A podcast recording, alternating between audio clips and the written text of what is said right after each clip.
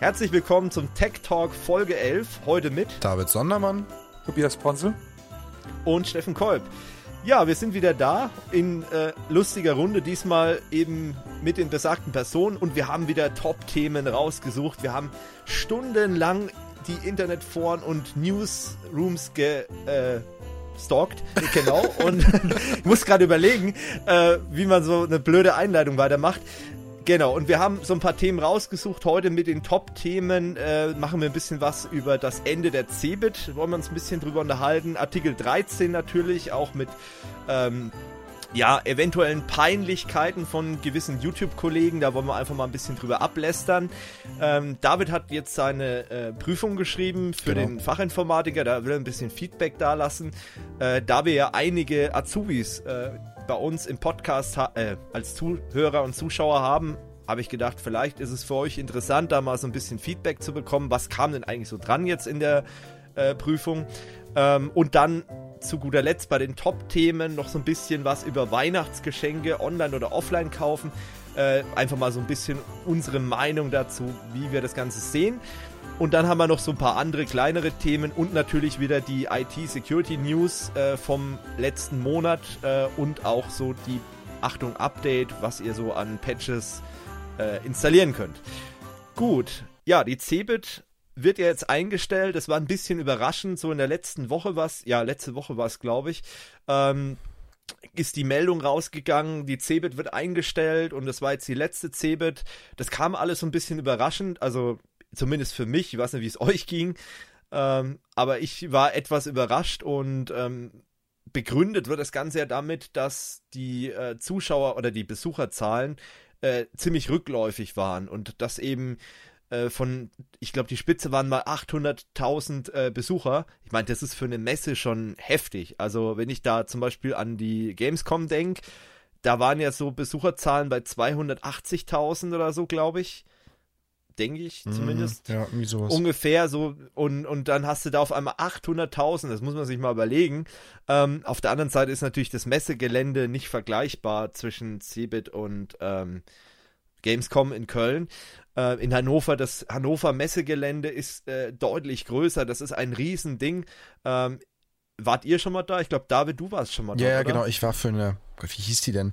Für so eine Backmesse mit meiner Freundin, aber das Cake ist echt World, Cake World, genau, das. ja. Genau. Da ja. verläufst du dich ja echt. Also wir sind, glaube ich, erst mal 20 Minuten gelaufen, zu der Halle hinzukommen. Ja, ist irre. Auf jeden Wahnsinn. Fall die die Cebit hat da fast alle Hallen immer ausgenutzt. Das ist die letzten Jahre schon ein bisschen rückläufig gewesen. Und äh, ich war ja, glaube ich, jetzt auf fünf oder sechs C-Bits, was ist der Plural? C-Bitze? C-Bitten? Keine Ahnung. C-Bitten. Äh, C-Byte. C-Byte. C-Bytes. wow. ähm, und da muss man sagen, da waren ziemlich viele Hallen äh, auch leer dann in den letzten Jahren. Und ähm, was mir halt, oder was so die letzten Jahre so der Kritikpunkt häufig bei den meisten Leuten war, dass es halt immer mehr ähm, zu einer hundertprozentigen Businessmesse wurde. Das war ja dann auch so das Ziel von den Veranstaltern, dass sie dann verfolgt haben. Ähm, wo dann natürlich auch bei den meisten Leuten, also so die Leute in meinem Bekanntenkreis, die haben alle gemeint, ah, warum soll ich da überhaupt noch hingehen? Das ist doch nur noch interessant, wenn du wirklich nach Geld stinkst und dann da irgendwie an den Stand gehst und irgendwie so wirklich, äh, ja, dass du dich austauschen kannst und dass du was Neues entdeckst. Das hattest du eigentlich die letzten Jahre überhaupt nicht mehr auf der Cebit. Und äh, dadurch, dass eben keine privaten Pers Besucher mehr hin konnten, ähm, hat sich eigentlich ja die Messe nur noch an Enterprise-Kunden gerichtet. Und das war, glaube ich, so ein bisschen der Todesstoß dann auch. Das haben sie ja dann wirklich einige Jahre durchgezogen. Das Ganze, ich kenne die Messe noch, da konnte jeder hin. Da hast du dann auch interessierte, ähm, ja, normale Leute in Anführungsstrichen gesehen. Da ähm, war die Sneakerdichte noch ein bisschen höher als jetzt äh, die letzten Jahre.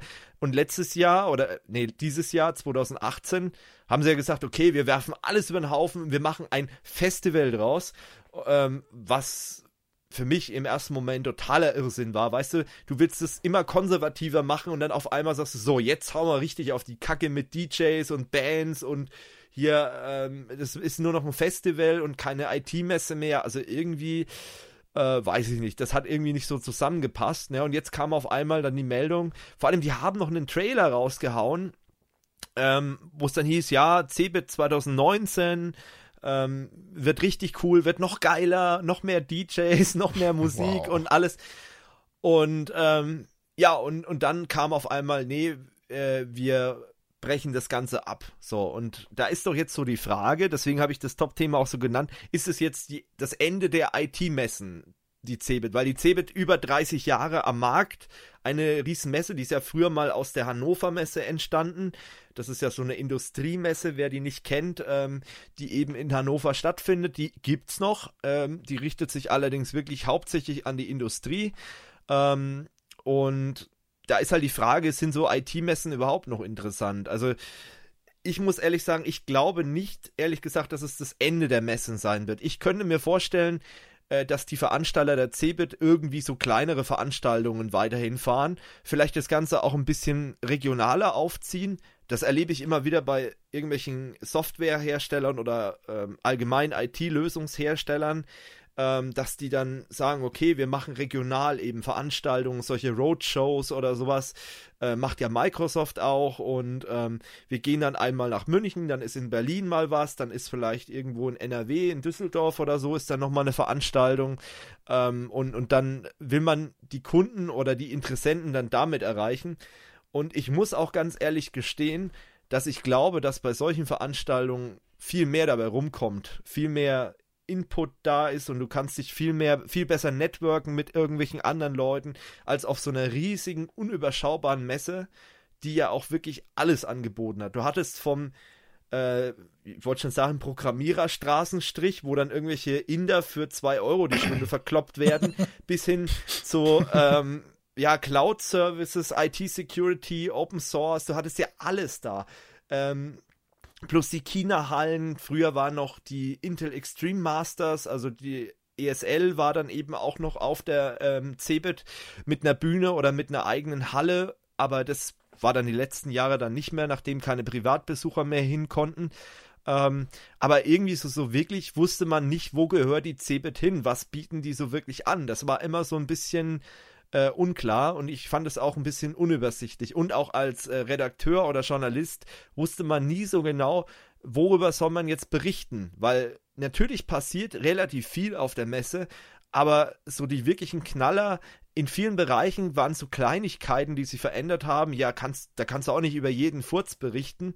Und ähm, es interessiert dann halt auch einfach keinen, außer jemand hat genau dieses Produkt im Einsatz oder äh, ja, Vergleichbares, dann interessiert es ihn vielleicht, aber die restlichen Leute interessiert das null. Deswegen glaube ich, dass so eine allgemeine Messe keinen Sinn mehr macht. Dann lieber viele kleine Messen, zum Beispiel im IT-Security-Bereich, da gibt es ja zum Beispiel die ITSA in Nürnberg, wo wir ja auch regelmäßig sind mit Kurs of You, oder dann halt eine Messe, keine Ahnung, für ERP-Systeme, eine Messe für was weiß ich, Enterprise Mobility oder ähm, keine Ahnung, IoT, irgendwie sowas. Das macht, glaube ich, mehr Sinn. Oder eine Cloud-Messe, da gab es ja jetzt auch die Tech Week in Frankfurt, da ging es ja hauptsächlich um, um Rechenzentren und, und äh, Cloud-Dienste. Ich glaube, sowas macht mehr Sinn aus meiner Sicht. Oder wie seht ihr das, David zum Beispiel? Also erstmal, ich will mal kurz räuspern, äh, an, anzufangen mit der Cebit natürlich finde ich es auch echt krass und habe so gar nicht erwartet dass das auf einmal so, keine Ahnung, das plötzliche ausgibt. Ähm, ich finde es vor allem schade, weil ich habe es bisher noch nicht geschafft, so einer hinzufahren. Das war eigentlich noch so auf meiner Liste gestanden. Hm. Aber ja, nun wird das wohl nicht mehr. Ähm, prinzipiell, ich weiß nicht, also ich war auf so großen Formaten wie der Cebit war ich halt noch nicht. Aber ich glaube, es ist halt, wie du gesagt hast, ich habe das schon oft mitverfolgt und du hast es mir auch immer erzählt, dass es halt wahnsinnig viele, also eigentlich nur noch Schlipsträger da unterwegs waren und so ja. gar keine wirklichen Leute, die noch an der Basis arbeiten, die, für die das ja eigentlich das, ich sag mal, mit das Wichtigste ist. Und ja, ähm, ja ich weiß nicht, ich. Ich kenne es halt auch nur noch von Erzählungen von meinen Kollegen und das ist schon wirklich krass, mhm. die dann erzählt haben, ja, früher auf der CeBIT, da hat man sich dann so als ITler getroffen, da konnte man sich austauschen, da ist man ins Gespräch gekommen und das also diese, diese Gespräche, das Networking mit Gleichgesinnten, mit Leuten, wie du sagst, die wirklich an der Basis arbeiten, die äh, IT-Systeme implementieren und, und solche Geschichten, sowas findest du kaum noch mhm. auf der CeBIT oder hast du die letzten Jahre kaum noch gefunden. Ähm, was ich cool fand, und schade, dass Georg heute nicht mit dabei ist. Aber das fand er, glaube ich, auch ganz cool. Das waren die ganzen äh, Start-up-Geschichten, die in den letzten Jahren gelaufen sind. Also, dass du dann eben äh, eine Halle hattest mit Start-up-Unternehmen und relativ unkompliziert mit denen in Kontakt treten konntest und dann auch äh, Informationen bekommen hast. Und das war dann noch ein bisschen ein anderes Arbeiten. Mhm. Ich kann natürlich nicht die äh, Sicht eines, was weiß ich, IT. Das zur Hölle. Sorry. Ja. ähm, eines eines IT-Entscheiders kann ich natürlich schlecht hier abbilden von einem riesen Weltkonzern. Mhm. Da müsste solche Leute müsste man mal fragen. Für die ist vielleicht die Cebit noch interessant.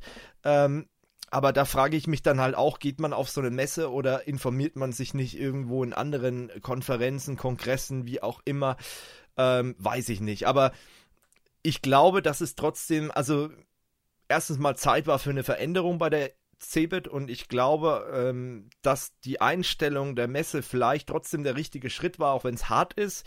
Äh, die haben ja auch keine Standfläche mehr vermieten können. Das war dann auch irgendwann an einem Punkt, wo es wirklich unverschämt war oder unverhältnismäßig, wenn du als äh, kleiner Hersteller von Lösungen ähm, der vielleicht einen Stand hat mit 100 Quadratmetern oder so, wenn du dann eine halbe Million bezahlen ja, sollst. Unverhältnismäßig einfach nur noch. Genau, das ist dann was, wo man sagt, okay, das kann sich dann keiner mehr leisten.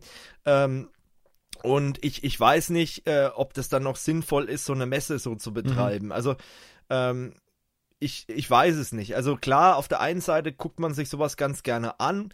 Ähm, man sieht es ja zum Beispiel bei der Gamescom, da, da ist sowas ja noch recht verbreitet, dass man da wirklich Leute trifft. Also ich ist ja meistens, ich kenne auf der CeBIT kaum Leute. Man trifft zwar manchmal Leute, aber das ist nicht so wie auf der Gamescom. Ja. Auf der Gamescom, eigentlich jedes Mal, wenn ich auf der Gamescom bin, treffe ich Leute, die wir über YouTube kennen, die, äh, keine Ahnung, die man so irgendwo mal kennengelernt hat, User von unserem Server durchaus mhm. manchmal.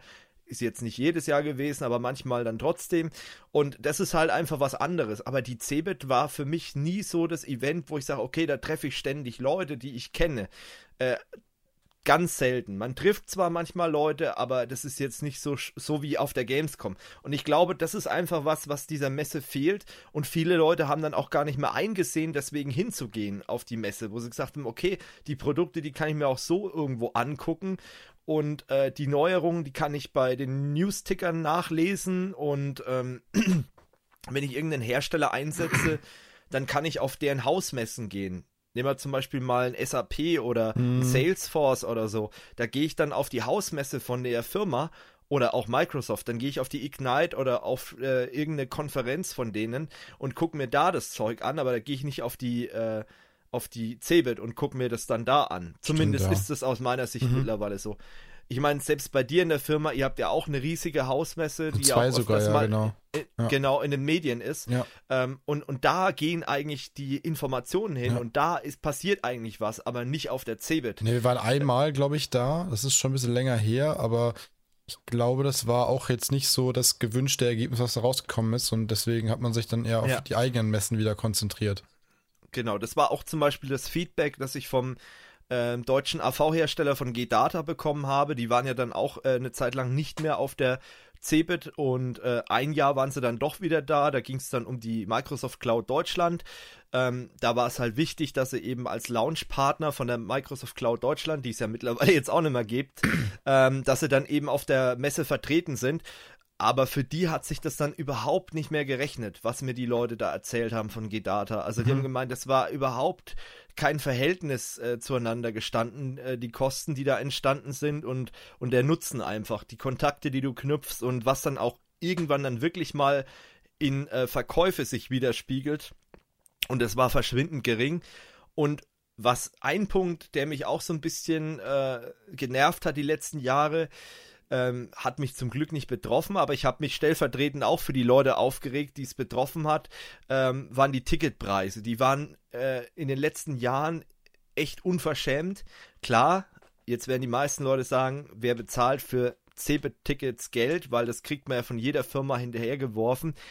Ist auf der einen Seite richtig, auf der anderen Seite gibt es aber auch Bereiche auf der CeBIT, die du mit diesem normalen Ticket nicht betreten kannst.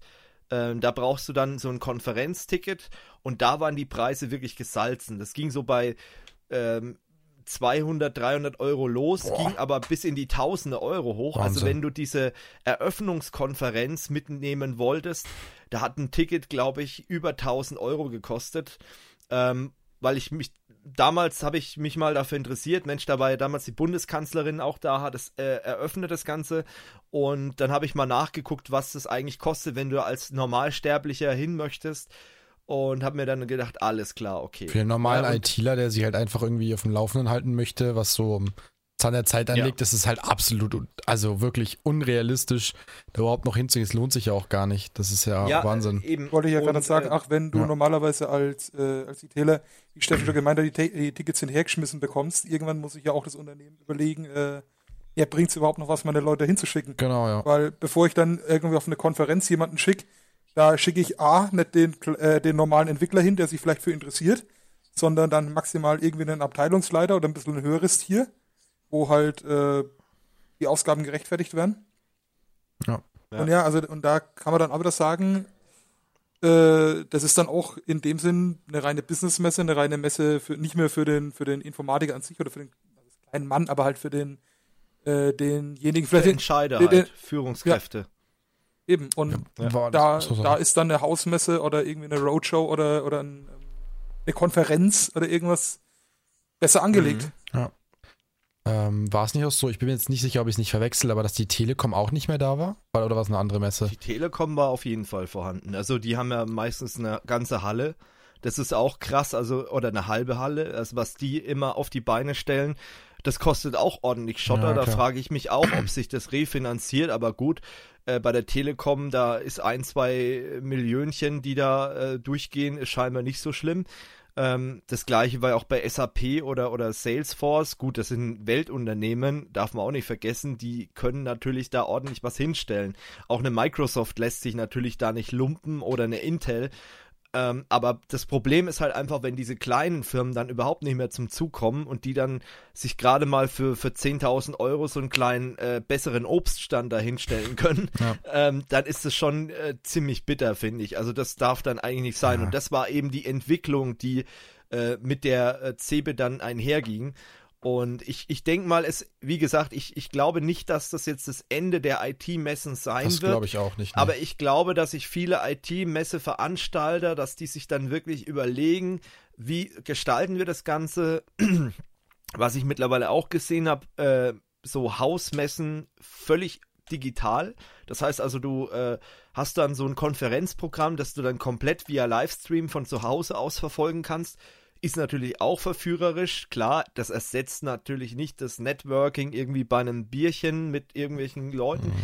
Das Problem ist aber, man muss das auch erstmal herbeiführen und das müssen dann auch erstmal die Leute dann zusammenkommen, die sich untereinander auch äh, Interesse untereinander haben. Ne? Also es bringt ja nichts, wenn ich da Leute zusammenführe. Der eine will nur was verkaufen, aufbiegen und brechen und der andere, der interessiert sich halt zu 100% nur für die Technik. Dass die zwei nie zusammenkommen werden und sich interessant unterhalten können und interessante Gespräche finden werden, ist, glaube ich, irgendwie klar. Das heißt also, man muss irgendwie so den Spagat finden äh, zwischen, ich möchte was verkaufen, was ja, wofür eine Messe ja eigentlich da ist, und ich möchte aber auch, dass sich Leute da treffen und wieder finden und sich austauschen können.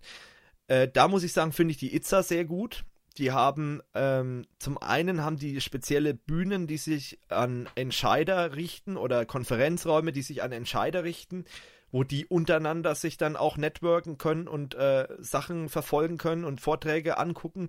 Die haben aber auch Bühnen für Techniker, wo dann wirklich rein technische Themen besprochen werden, wo man auch nicht zurückschreckt, mal ein Skript oder einen Quellcode in der, in der PowerPoint zu zeigen. Ähm, und das ist, glaube ich, der richtige Weg. Also ich glaube, die kleine, in Anführungsstrichen kleine ITSA, ich meine, ist Europas größte IT-Sicherheitsmesse, aber trotzdem mhm. im Vergleich zur CeBIT ist es eine kleine Messe äh, die ist da auf dem richtigen Weg, glaube ich. Und ähm, die Itza hat ja dieses Jahr auch so ein bisschen, ich habe es im, im letzten oder vorletzten Podcast ja dazu erzählt, zu Itza, die haben ja dieses Jahr auch sich ein bisschen geöffnet. Die hatten äh, auch äh, Möglichkeiten zum Beispiel für Barbecue, die hatten auch ähm, so ein Escape Room zum Beispiel da. Also die haben sich auch ein bisschen geöffnet in Richtung Festival, aber nicht zu extrem. Und ich glaube, dass vielleicht auch das, der Genickbruch bei der Hannover Mess, äh, bei der Cebit in Hannover, das Problem war diese extreme Wandel. Dann kommt von, von wirklich total konservativ auf, hey, wir sind total hip und äh, Startup-Atmosphäre und was weiß ich. Und ich muss ja auch ganz ehrlich sagen, ich war ja auf dieser hippen Cebit, war ich ja auch nicht, weil ich gesagt habe, äh, lass uns erstmal abwarten, wie die wird. Und wenn das nächstes Jahr, also 2019, was wird, dann gehe ich hin. So, gibt es hm. zwar jetzt nicht mehr, aber vielleicht haben sich das viele auch gedacht und haben gesagt, ja, lass mal erstmal abwarten. Erstmal abwarten, wie die Messe wird, was das Feedback so sagt. Und das Feedback war ja eigentlich auch nicht so grundlegend schlecht. Und das ist halt auch irgendwie schade, ne? Aber gut. Ich bin gespannt, was die Messeleitung da jetzt draus macht. Und ähm, für Kurs OFU geht es natürlich nächstes Jahr nicht zu Cebit, aber dafür dann eben auf andere Messen. Und ähm, mal gucken, wie sich das allgemein entwickelt. Ich meine, viele Leute haben wahrscheinlich auch gar keine Lust mehr, irgendwie auf Messen zu gehen oder da irgendwie, äh, weil die sagen, okay, das kann ich alles remote machen, das kann ich äh, online machen vielleicht gibt es ja gar keine Nachfrage mehr in 10, 20 Jahren für solche Veranstaltungen. Ich weiß es nicht. Ähm, für mich denke ich mal, also ich finde Messen wichtig. Ich finde es auch ist eine andere Atmosphäre, wie wenn ich, was weiß ich, am besten noch im Homeoffice sitze mit Jogginganzug und ziehe mir dann da irgendwelche Vorträge rein. Das ist dann doch was anderes, wenn ich dann da irgendwo in einem Konferenzsaal sitze und äh, das ist dann doch irgendwie eine andere Atmosphäre und äh, man trifft dann doch irgendwie andere Leute. Naja, bleibt abzuwarten, äh, wie sich das Ganze entwickelt. Aber ihr könnt ja mal in die Kommentare schreiben, gibt es Leute von euch, die auf der Cebit waren äh, und vielleicht auch, äh, wie eure Meinung dazu ist äh, und ob ihr euch für solche Messen überhaupt interessiert oder ob ihr sagt, hey, das ist, macht überhaupt keinen Sinn, da hinzufahren oder zu gehen, wie auch immer. Gut, ähm, ich denke, dann haben wir eigentlich alles über mhm. den Cebit verloren. Oder habt ihr noch irgendwas, was ihr unbedingt loswerden wollt zu dem Thema? Von meiner Nö, Seite also, aus nichts mehr, was nicht schon gesagt wurde. Ja. Perfekt. Sehe ich auch so. Dann kommen wir mal zu einem anderen Thema, ähm, nämlich dem Artikel 13. das ist ja äh, in aller Munde gewesen. Wir wollen es jetzt gar nicht groß ausschlachten. Wir wollen einfach nur mal ein paar Gedanken loswerden äh, weil ja die helle Panik auf YouTube ausgebrochen ist. Also ich weiß nicht, wie viele YouTuber ich gesehen habe, äh, die da irgendwelche Videos gemacht haben, hey, YouTube wird es nicht mehr ja, geben. War ja nur noch in den Trends und eigentlich. Nichts anderes mehr für zwei Tage oder so. Genau, und äh, die sind da völlig abgedreht. Ähm, und was ich am schlimmsten eigentlich an der ganzen Geschichte finde, ist, dass äh, YouTube da zu 100% im Fokus steht. Was aber viel schlimmer eigentlich ist, sind Online-Foren oder Blogs aus meiner Sicht, weil ich sag mal so, YouTube, das ist ein Weltkonzern und deswegen muss man da auch mal ein bisschen relativieren. Selbst wenn dieses Gesetz durchkommt, es ist ja noch gar nicht entschieden, das kommt ja noch dazu, das ist erstmal nur ein Entwurf, der muss noch drüber abgestimmt werden. Ähm, aber selbst wenn es durchkommt, so ein Konzern wie YouTube äh, wird sich da schon irgendwie wieder rauswinden. Also ich glaube, YouTube hat die klein, geringsten Probleme. Vor allem, die haben eine Technologie wie den Content-ID-Filter, äh, mit dem man schon relativ zuverlässig Urheberrechtsverletzungen erkennen kann. Ähm, vielleicht nochmal für alle, die jetzt überhaupt nicht wissen, worum es geht, was ist das eigentlich? Es geht um ein äh, EU-Entwurf für eine, ähm, ist das eine Richtlinie oder was ist das? Ich glaube ja, ne? Ich will jetzt nichts Richt falsch sagen hier. Wir sagen einfach mal eine Richtlinie. genau. Ähm, und da geht es um das Urheberrecht, nämlich dass Plattformbetreiber zukünftig für den Content haften, der auf ihrer Plattform veröffentlicht wird, wenn der Urheberrechte verletzt. Bisher war es ja so, es gab dieses, äh, wir haben heute leider keinen Juristen dabei, also ähm, das ist wirklich jetzt ich klammer das jetzt alles mal aus. Also wir, wir reden jetzt hier von unserer persönlichen Meinung und das ist keine Rechtsberatung. Es ist ein Kommentar, genau. Genau. Ähm, und ähm, genau. Wo war ich stehen geblieben? Ach ja, genau. Es ist so, dass eben der Content, äh, der dann auf der Plattform gepostet wird, hochgeladen wird, wie auch immer, ähm, dass der dann der Betreiber der Plattform dafür haftet. So. Und äh, das ist so der Ansatz von der ganzen Geschichte. Grundsätzlich, wenn man das jetzt nur mal aus der Brille der äh, Urheberrechtsinhaber, der Rechteinhaber sieht, eigentlich eine coole Sache. Wenn man das aus Sicht der YouTuber sieht und aus Sicht der Forenbetreiber, Webseitenbetreiber eine Katastrophe. Wie war es bisher? Oder wie ist es jetzt aktuell zu dieser Sekunde noch? Ähm, da gibt es das Notice and Takedown Verfahren. Das heißt also, wenn ich als Plattform betreibe, ob das jetzt ein YouTube ist, ein, ein Facebook, ein, ein Forum im Internet, wenn ich davon erfahre, dass auf meiner Plattform eine Urheberrechtsverletzung stattgefunden hat und ich werde informiert, habe ich eine gewisse Zeit darauf zu reagieren und das Ganze aus dem Netz zu nehmen. So. Und dann ist die Sache aus der Welt ist aus meiner Sicht eine völlig vernünftige Sache, weil ganz ehrlich, wenn ich ein großes Forum betreibe und das ist so das, was bei den YouTube-Videos komplett außen vor gelassen wird. Ich habe keinen YouTuber äh, gesehen, der drüber geredet hat, was es eigentlich mit dem Internet an sich macht, mit den ganzen Foren. Natürlich können jetzt viele sagen, ja, Foren ist doch von 2001 oder so, mhm. aber es gibt noch wahnsinnige viel Foren äh, in, im IT-Bereich zum Beispiel oder auch in irgendwelchen sehr speziellen Hobbybereichen. Da werden Foren noch sehr, sehr gerne genutzt. Das stimmt, ja. Und diese Betreiber dieser Plattform, ich meine, QSO4U ist ja auch ein Betreiber von einem Forum und wir haben auch Kommentare auf unserer Website und so weiter. Und äh, die hätten dann ein Problem, weil die müssten einen ja, Urheberrechtsfilter installieren, einen Content-Filter, der diese Inhalte, bevor die gepostet werden, nochmal prüft. Oder müssten Mitarbeiter einstellen, ähm, die das prüfen, um einfach dann auszuschließen, dass da sowas hochgeladen wird. Wie soll sowas funktionieren, ganz ehrlich? Also, ich kann mir das nicht vorstellen. Und deswegen glaube ich, dass YouTube da noch am besten mit wegkommt, weil die haben ja sowas schon. Und die haben auch die Kohle, sowas entwickeln zu lassen oder selbst zu entwickeln. Aber ein Forenbetreiber oder kleinere Plattformen, es gibt auch kleinere Foto-Communities zum Beispiel, ähm, um mal so ein Hobby aufzugreifen, wo Fotografen, Hobbyfotografen ihre Bilder hochladen so eine Plattform, die müsste dann auch einen automatisierten Filter implementieren. Wie soll das bitte funktionieren? Das können die A nicht bezahlen und B, wie, wie sollen die das denn machen? Eben. Also was soll der noch alles machen? Das ist ja meistens solche Foren ja durch ein Hobby entstanden, wie du schon gesagt hast, äh, weil man einfach eine, eine, Plattform gebraucht hat, um sich auszutauschen. Das ist ja kein Konzern dahinter. Eben, oder ich müsste dann zum Beispiel auch ähm, bei einem Teamspeak-Server oder bei Mumble oder so oder bei Discord müsste ich ja dann auch sicherstellen, dass da keine Urheberrechtsverletzungen passieren. Ja. Wie soll das gehen? Ich sehe ich es ja zum Beispiel, ich bin auch äh, wegen Hobbys in Foren und Zeug unterwegs und äh, da kannst du es nicht, oder beziehungsweise du kannst schon nachgucken, du müsstest halt dann irgendwie sagen, du hast einen Betreiber oder einen Hersteller, der jetzt halt äh, Foren-Software macht, der das dann mit anbietet. Und, ja, und selbst was, dann, was ich wollte gerade sagen, und selbst dann kannst du kleinere Foren private Foren und das ganze Zeug abschreiben. Ja, kannst du dicht machen.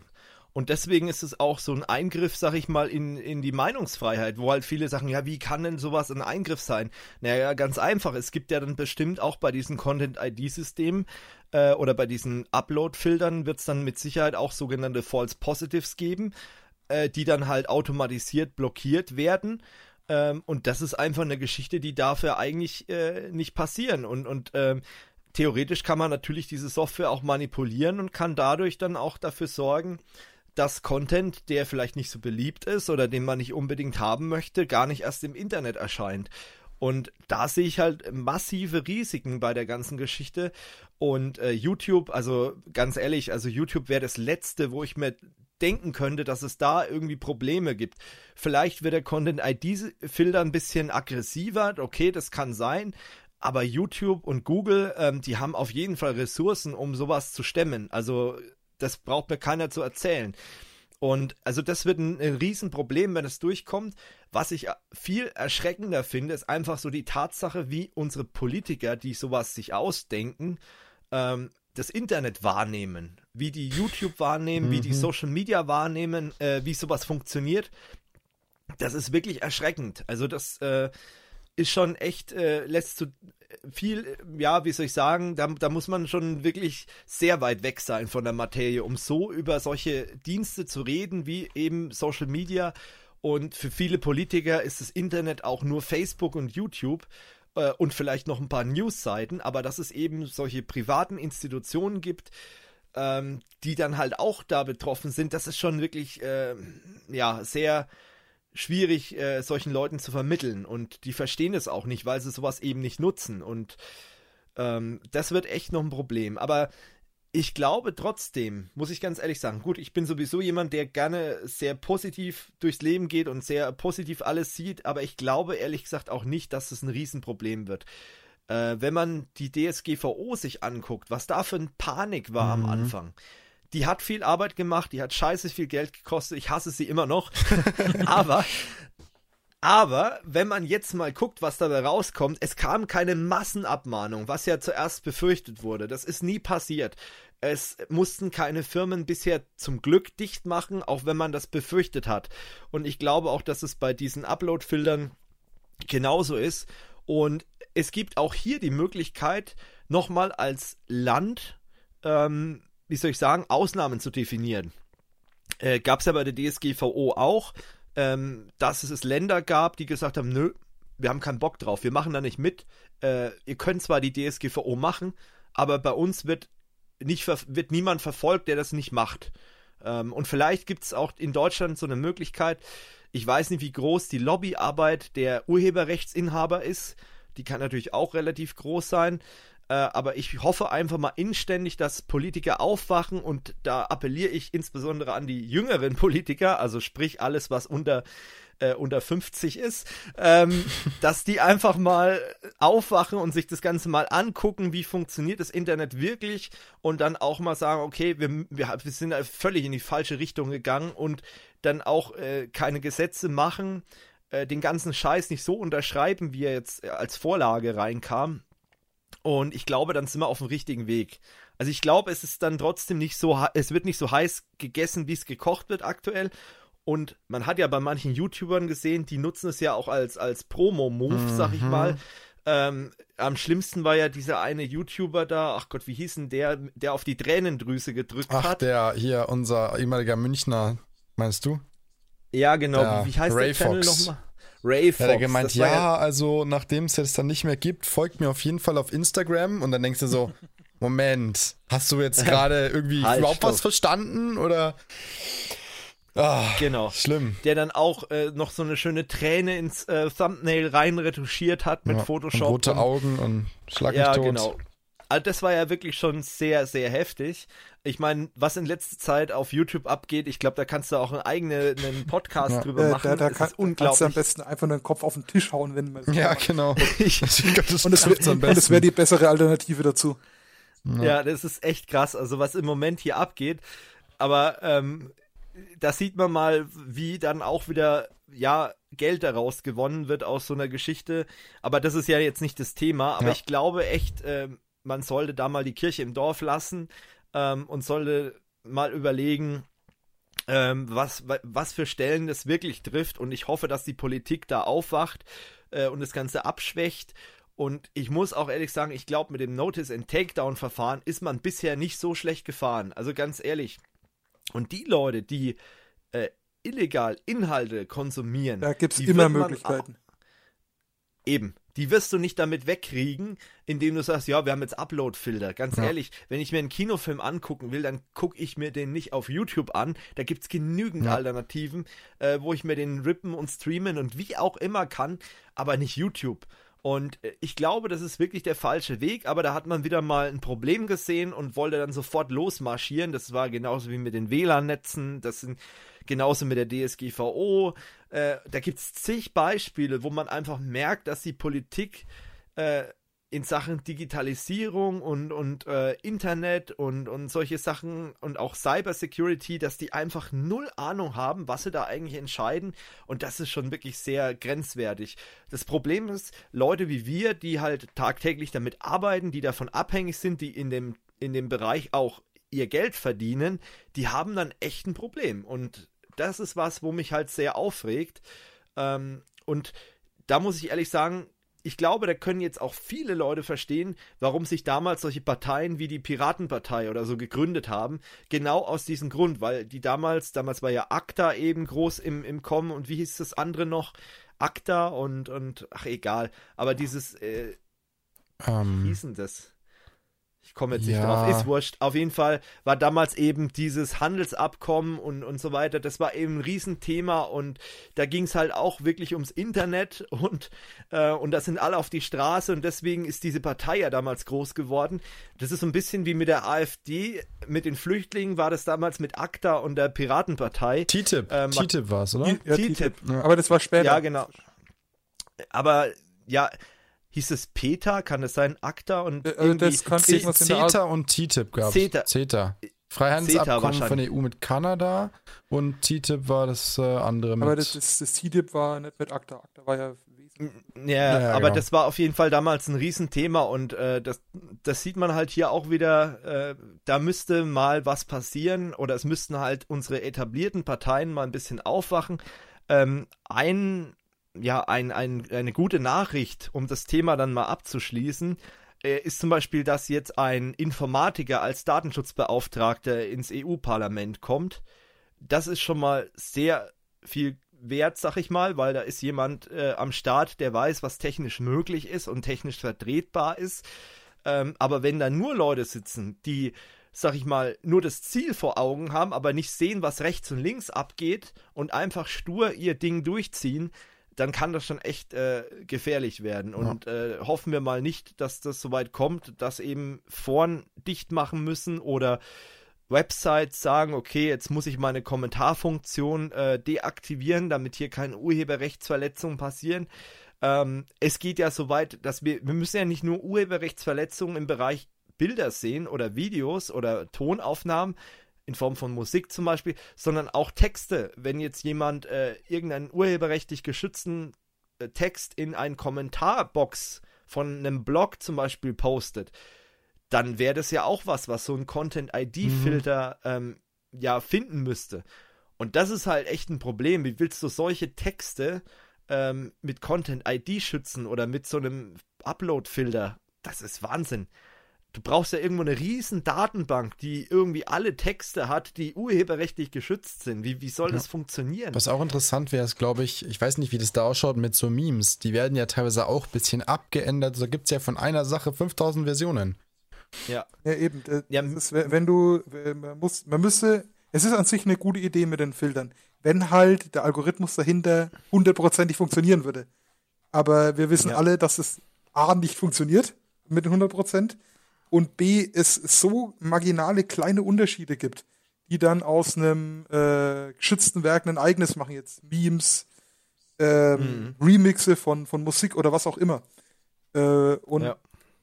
ja, an sich eine gute Idee, aber das ist halt in meinen Augen auch wieder mehr oder weniger mit Nuklearwaffen auf Spatzen schießen. Äh, wir, haben, wir, Ja. wir haben ein Problem und äh, ja, dann macht mal, ist ja euer Ding. Ja, genau. Und ich glaube auch, dass es weit übers Ziel hinausgeschossen ist. Und mich würde echt mal interessieren, ähm, wie viel Schaden denn da wirklich entstanden ist durch solche Geschichten und wie viel Geld man dadurch wirklich, äh, ja, einnehmen könnte, indem man solche Filtersysteme einsetzt. Und mir ist auch ehrlich gesagt die technische Realisierung nicht klar. Wenn du überlegst, äh, heutzutage kannst du theoretisch auf einen Raspberry Pi deinen Blog betreiben ähm, und kannst den auch performant im Internet bereitstellen. Ich, re- ich sag theoretisch, ne? Äh, klar, wenn ich eine gewisse Zahl an Abrufen habe, dann muss ich natürlich einen größeren Server dahinter stellen, aber theoretisch. So, und das würde ja bedeuten, wenn ich so ein Content-ID-System habe, so eine riesen Datenbank, so ein Content-Filter, dann brauche ich richtig fette Ressourcen. Wie soll denn das gehen? Äh, und, und was das an Geld kostet. Und das wäre wirklich der Genickbruch für jeden Forenbetreiber, für jeden Blogger, der wirklich für, sag ich mal, schlankes Geld im Monat seine Internetpräsenz online hält, weil heutzutage so eine Website zu hosten, das kostet kein Geld mehr. Das ist jetzt kein Vermögen mehr wie vor 20 Jahren. Aber da würde man dann wieder zu, hinkommen. Äh, wenn du vor 20 Jahren eine Website hosten wolltest, da musstest du schon ein bisschen tiefer in die Tasche greifen. Also, äh, aber ja, heutzutage kostet es ja nichts mehr. Und das ist einfach so eine Geschichte, ähm, weiß ich nicht. Also das ähm, könnte interessant werden. Aber ich habe immer noch die Hoffnung, dass es eben vorher irgendwie abgewiegelt wird und dann, dann werden wir sehen. Dann, dann äh, gibt es vielleicht wieder andere Pläne, wie man der Lobby gerecht wird und Urheberrechtsverletzungen ahndet. Ähm, aber ich glaube echt, dass es in vielen Bereichen unverhältnismäßig ist und dass es gar nicht so schlimm ist, wie es aktuell dargestellt wird mit den Urheberrechtsverletzungen. Also das kann ich mir nicht vorstellen. Und wenn man auch mal sieht, wie viele Leute legal immer noch Musik kaufen oder eben solche legalen Dienste wie Spotify einsetzen. Ich meine, klar, wir brauchen nicht drüber reden. Spotify zahlt jetzt nicht so gut, aber die zahlen jetzt auch nicht schlecht. Und zum anderen muss man auch sagen, dass die meisten Künstler sowieso sagen, Spotify, Streaming, CDs, ist mir alles wurscht, weil wir verdienen das Geld über Konzerte und Merch und äh, nicht über CD-Verkäufe und äh, Downloads. Und ich glaube, das ist der richtigere Weg. Und ähm, es gab ja schon einige Bands, die gesagt haben, hier, wir haben ein neues Album, ladet es euch einfach runter oder bezahlt so viel, wie ihr wollt dafür. Ähm, das ist natürlich auch eine elegante Geschichte. Habe ich jetzt erst ein Interview gesehen mit, ähm, wie heißt der, ähm, ach, bei den Kollegen von Massengeschmack, heißt der Sträter oder wie heißt denn der Kerl? Ähm, nee, Stadelmann, Ingmar Stadelmann, das ist so ein Comedian und der hat äh, seine, ähm, ja, seine Shows haut er einfach for free ins Netz. Und wenn jemand das Ding runterladen will, kann er es runterladen und kann freiwillig dafür Geld bezahlen. Und er sagt, es funktioniert. Das funktioniert wirklich, ähm, dass du sagen kannst, okay, Leute, die nichts dafür bezahlen wollen, die können es runterladen, aber die gehen dann vielleicht mal eine Show von mir. So kalkuliert er das. Und es gibt halt Leute, die zahlen verhältnismäßig viel für so ein äh, für so eine DVD oder für so einen Download von der Show. Er hat ja gesagt, wenn er das Ganze über ein Label gemacht hätte, dann hätte er vielleicht auch nur 3, 4 Euro gekriegt. So gibt es aber Leute, die sagen, hey, mir ist der Download 20 Euro wert und dann kriegt er dadurch mehr. Und im Durchschnitt, sag mal, verdient er dann mindestens genauso viel, wenn nicht sogar ein paar Euro mehr, wie wenn er das über ein Label veröffentlicht hätte, sein Bühnenprogramm, was er da hat. Und das muss man halt einfach auch mal sehen, dass es auch eine Möglichkeit sein kann, äh, Content ins Internet zu stellen. Und vielleicht auch sollte man in Deutschland mal über das Fair Use Prinzip nachdenken, was ja in den USA gültig ist, dass man einfach, wenn man jetzt keine, äh, ja, ich hoffe, ich erkläre das jetzt richtig, aber in den USA kannst du zum Beispiel ähm, Musik nehmen, wenn du das jetzt nicht irgendwie verkaufen möchtest, sondern zum Beispiel ein YouTube-Video ver äh, verwursteln möchtest, kannst du einfach urheberrechtlich geschützte Musik verwenden. Du nennst halt den Interpreten und sagst, hey, das ist jetzt unter Fair Use ich nutze das, weil ich das einfach als Hintergrundmusik brauche. Ich habe den Interpreten erwähnt und alles ist gut. In Deutschland wirst du dafür geköpft. Ah. Da kommt die GEMA. Mhm. Nicht ganz. Also, wie ich es mit Fair Use verstanden habe, dass du teilweise halt auch Sachen nur bis zu einer gewissen Länge benutzen darfst. Aber. Kann sein, ja, genau. Aber im Prinzip kannst du dann trotzdem urheberrechtlich äh, geschütztes Material verwenden. Wie gesagt, im Detail weiß ich es jetzt nicht, aber man kann es dann auch verwenden und das ist doch, finde ich, der bessere Weg. Äh, zum Beispiel, ich brauche das wirklich nur mal so ein paar Sekunden als Hintergrundgedudel oder so oder mal kurz einspielen, anspielen, wie auch immer. Und das sind so Sachen, zum Beispiel auch im Bildungsbereich. Äh, jemand, der zum Beispiel äh, Gitarren-Tutorials oder so auf YouTube stellt, der hat da echt Probleme. Also wenn du deutscher YouTuber bist und möchtest da irgendwelche Tutorials hochladen und möchtest dann Ausschnitte aus den Originalsongs verwenden, das ist richtig scheiße, das macht richtig Probleme. Und äh, gut, da finde ich schon wieder gut, dass sich die GEMA mittlerweile mit YouTube geeinigt hat, dass es nicht mehr ganz so schlimm ist, dass das Video zumindest verfügbar ist. Aber das ist immer noch nicht da, wo es eigentlich hin sollte, wenn ihr mich fragt. Ja. Ja. Gut. Können wir nur abwarten. Ähm, Genau, haben wir jetzt lange drüber geredet, deswegen würde ich sagen, kriegen wir mal so ein bisschen die Kurve zu dir, David. Ja, genau. Mach mal einen harten Cut einen harten von Cut. Okay, jetzt wieder zurück in die Realität. Ähm, genau. Genau, der, der Steffen ähm, hat mich mal darum gebeten, ein bisschen was erzählen, zum, ein bisschen was zu erzählen zum Thema Abschlussprüfung zum Fachinformatiker. Genau wie vielleicht manche auch schon wissen, dass ich ja auch in der Ausbildung zum Fachinformatiker für Systemintegration bin. Und äh, ich habe eine vorzeitige Prüfungszulassung eben gemacht und habe die Abschlussprüfung jetzt am 28. November geschrieben. Und ja, also prinzipiell, damit ihr mal so, ein, so eine Ahnung davon grob bekommt, ist es so, dass man die Prüfung in drei Teile unterteilt. Es gibt einmal die ganzheitlichen Aufgaben 1, das ist die Fachqualifikation. Da werden die sehr, also sollen normalerweise die tieferen, tiefgehenderen Fragen und Fragestellungen eben behandelt werden. Dann gibt es die ganzheitlichen Aufgaben Teil 2. Das ist Kernqualifikation. Also das ist das, was, egal ob Systemintegrator oder Anwendungsentwickler oder ich glaube auch IT-Systemelektroniker, haben da den gleichen Teil, während die Fachqualifikation immer unterschiedlich ist, also aufs jeweilige Fach angepasst. Und dann gibt es eben noch den Viso-Teil, da ist halt Sozialkunde und Betriebswirtschaft drin, bunt gemischt mit 30 Fragen Multiple Choice. Genau, bei den ersten beiden Teilen ist es so, es gibt immer fünf, also es ist jetzt bei fast allen IHK-Kammern ähm, so, es gibt ein paar, die handhaben das ein bisschen anders, aber prinzipiell gibt es immer fünf Handlungsschritte und man muss vier davon bearbeiten, einen streicht man und äh, da sind halt dann offene Fragen drin, also wo man wirklich das Fachwissen niederschreiben muss, erklären muss, übersetzen muss, ähm, beschreiben muss und so weiter. Berechnen, Berechnen genau. Und äh, eben kein Multiple Choice.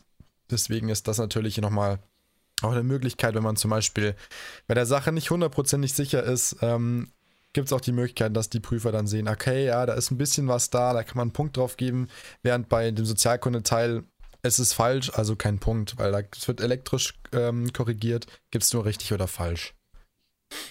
Genau. Ähm, ja, genau. Dann für den ersten Teil hat man 90 Minuten Zeit. Dann hatten wir jetzt 20 Minuten Pause. Der zweite Teil, also Kernqualifikation, auch wieder 90 Minuten Zeit, das Ganze zu bearbeiten. Und der letzte Teil mit Sozialkunde 60 Minuten. Wobei ich sagen muss, dass für mich die Zeit mehr als genug gereicht hat. Ähm, ich habe oh. mir wirklich, ja, ich habe ähm, einen Vorbereitungskurs gemacht bei die HK selber und die Prüfer haben mhm. wirklich gesagt, ihr habt 90 Minuten, nehmt euch 10 Minuten Zeit zum Einlesen in die Prüfung, lest die ganze Prüfung, streicht alles an mit Leuchtmarker, was euch irgendwie komisch vorkommt, wo ihr nicht sicher seid oder generell alles, was euch wichtig erscheint. Mhm. Und dann 20 Minuten pro Handlungsschritt. Wenn du nach 20 Minuten nicht fertig bist, trotzdem zum nächsten gehen, weil es ist viel, viel schlimmer, wenn man den ganzen Handlungsschritt komplett nicht bearbeitet hat, als wenn man einen halt noch halb hat. Und ähm, ich war bei den. Das ist, glaube ich, ein Fehler, mhm. den ich damals auch gemacht habe, dass ich dann bei Aufgaben viel zu lang oder viel zu viel Zeit verplempert habe, einfach mit irgendwelchen Gedanken, die ich mir da gemacht habe. Ähm, ja, nur kurzes Feedback ja, ja, von meiner Seite. Also, äh, äh, ja, sorry. Wollte ich auch noch dazu sagen, das war, wie ich noch studiert habe, also jetzt immer, ähm, wurde auch äh, eingehämmert, wenn Zeit dann, also wenn du die äh, Aufgabe nicht kannst, weiter. Sonst ja. macht es sich kaputt. Ja. Ja, also ich muss sagen, wie gesagt, bei mir, ich habe mir das halt wirklich so gemacht. Ich habe ja auch davor Prüfungen geübt und es immer wieder geschaut. Interessanterweise hat es bei den Prüfungen, die ich geübt habe, meistens knapp gereicht. Ähm, mhm diese Prüfung jetzt, da hat es mir wirklich super ausgegangen bei allen Teilen. Ich habe aber auch, wie gesagt, welche gesehen, die, der Kollege, der hinter mir saß, ähm, der hat, glaube ich, den ganzen Handlungsschritt gar nicht bearbeitet. Also der hat es da wirklich voll durchgehauen, was natürlich sehr ungünstig ist. Also mein Lieber fehlt mir irgendwie bei einem kleiner Teil, als dass ich einen kompletten Handlungsschritt weglasse, weil daraus setzt sich ja dann oh, ja. die Note zusammen. Ähm, ja, was so dran gekommen ist, war sehr interessant, weil von dem, was ich gelernt habe, kam eigentlich nichts dran. Ähm, es war ziemlich lustig, weil saß du da drin dachte mir so, wow, warum hast du eigentlich gelernt? Ähm, ja, ich hatte einmal eine Aufgabe, da ging es darum, ein Mobile Device Management einzuführen, ähm, was dann dafür Vorteile also sich rausziehen lassen. Dann äh, auch in dem gleichen Zug, was für, also eine, eine, eine Strategie, eine Sicherheitsstrategie eben zu entwickeln und da eben aufzuzählen, was könnte man denn als Maßnahmen verwenden, also zum Beispiel jetzt regelmäßige Backups, WLAN nur mit VPN benutzen oder offene Netzwerke eben ähm, und solche Sachen. Dann ging es noch um also ein USB, USB 3.0, was hast du, 3.0? USB on the go Zertifikat Logo. Da sollte man halt mhm. sagen, was denn dieses Zertifikat aussagt. Hm. Ähm, was haben wir noch? Genau, dann einmal eine Datenübertragungsrate berechnen. Also sowas kommt eigentlich immer dran, so eine Aufgabe, Datenübertragungsrate berechnen. Ganz ehrlich, das ist ja geschenkt, ja, wenn du da mal weißt, wie genau. das funktioniert. Da stehen ja sogar äh, die Angaben, also steht am Anfang, der, vor Anfang der Prüfung muss man mal schauen, steht wirklich drin, wenn Ergebnis so und so, dann abrunden oder aufrunden, dann das sind Gigabyte, ja. das sind Gigabyte und so weiter, weil die wollen ja immer die Umrechnung sehen zwischen Dezimal- und Binärsystem. Und dann musstest hm. du rechnen, wie lange eine 8 Gigabyte Datei 8 GB Datei ähm, bei 450 Megabyte pro Sekunde Datenübertragung, die Übertragungsdauer ist und das halt als ganze Sekundenzahl. Ja. Ähm, dann hatten wir noch. Aber das sind ja auch Beispiele aus der Praxis. Genau. Also ich ja. hab's, bevor du jetzt weitermachst, nur kurz noch was, ist mir gerade eingefallen. ähm, das werdet ihr auch gleich merken, äh, wenn David noch ein bisschen mehr davon erzählt. Das habe ich Ihnen auch gleich gesagt. Ich fand diese Prüfung von den Inhalten jetzt sehr nah an der Praxis. Da waren jetzt keine. Natürlich war die Prüfung fand ich jetzt relativ einfach von den äh, Aufgaben her, aber ich fand die sehr nah an der Praxis und das finde ich wiederum gut, äh, wie wenn du dann Sachen berechnen musst, die du dann nie mehr brauchst. Ja. Und das zeichnet ja dann eher so eine Prüfung von, einem, von einer beruflichen Ausbildung aus, dass man sagt, okay, wenn der die Prüfung besteht, dann ist der reif für seinen Job und kann nicht irgendwelche Sachen, irgendwelche wilden Sachen ausrechnen, die er eh in der Praxis nie braucht. Und das ist, glaube ich, was, wo die IHK in den letzten Jahren viel dazulernen musste, dass man einfach die Prüfung so gestaltet, dass Sachen gefragt werden, die auch gebraucht werden. Und das, denke ich mal, ist wichtig. Das stimmt, so, ja. Weiter im Text. Ja, das stimmt. Nee, vollkommen richtig. Also sehe ich auch so. Ähm, wie gesagt, es war äh, komplett anders, hat sich auch für mich angefühlt. Auch haben viele gesagt, als zu den geübten Prüfungen. Zum Beispiel habe ich mich sehr gut vorbereitet auf Netzwerktechnik, IPv4 Subnetting, IPv6 Subnetting, DHCP, DNS, ähm, ARP und lauter so Zeugs. Nichts drangekommen. Also es war eine Aufgabe. Da sollte man zwei, drei Worte zu VPN verlieren. Das ist eigentlich auch immer ganz gerne gefragt und das finde ich auch eben sehr praxisnah. Da war auch wirklich dann ein Schaubild von dem Netzwerk da. Dann stand, man sollte die richtigen IP-Adressen eben rausfinden oder halt eben äh, hm. im Prinzip was nur ablesen. Aber das muss ja. man ja auch wissen, okay, was ist das Gateway, was ist die Tunnel-IP, was ist die Interface-ID ja. oder die oder IP eben und da Angaben machen. Es war, also eine war wirklich sehr einfach, das war nur ähm, Subnetzmaske in einem anderen, einer Darstellungs, ähm, quasi Darstellungsformat schreiben. Das war so eine, ich denke mal, Frage zum Warmwerden. Dann noch eine Routing-Tabelle, da war gefragt, warum denn die Verbindung nicht zustande kommt. Waren halt ein paar Fehler drin, aber das ist eben auch was, wie Steffen schon sagt, sehr praxisnah, weil du hast irgendwas, was nicht funktioniert.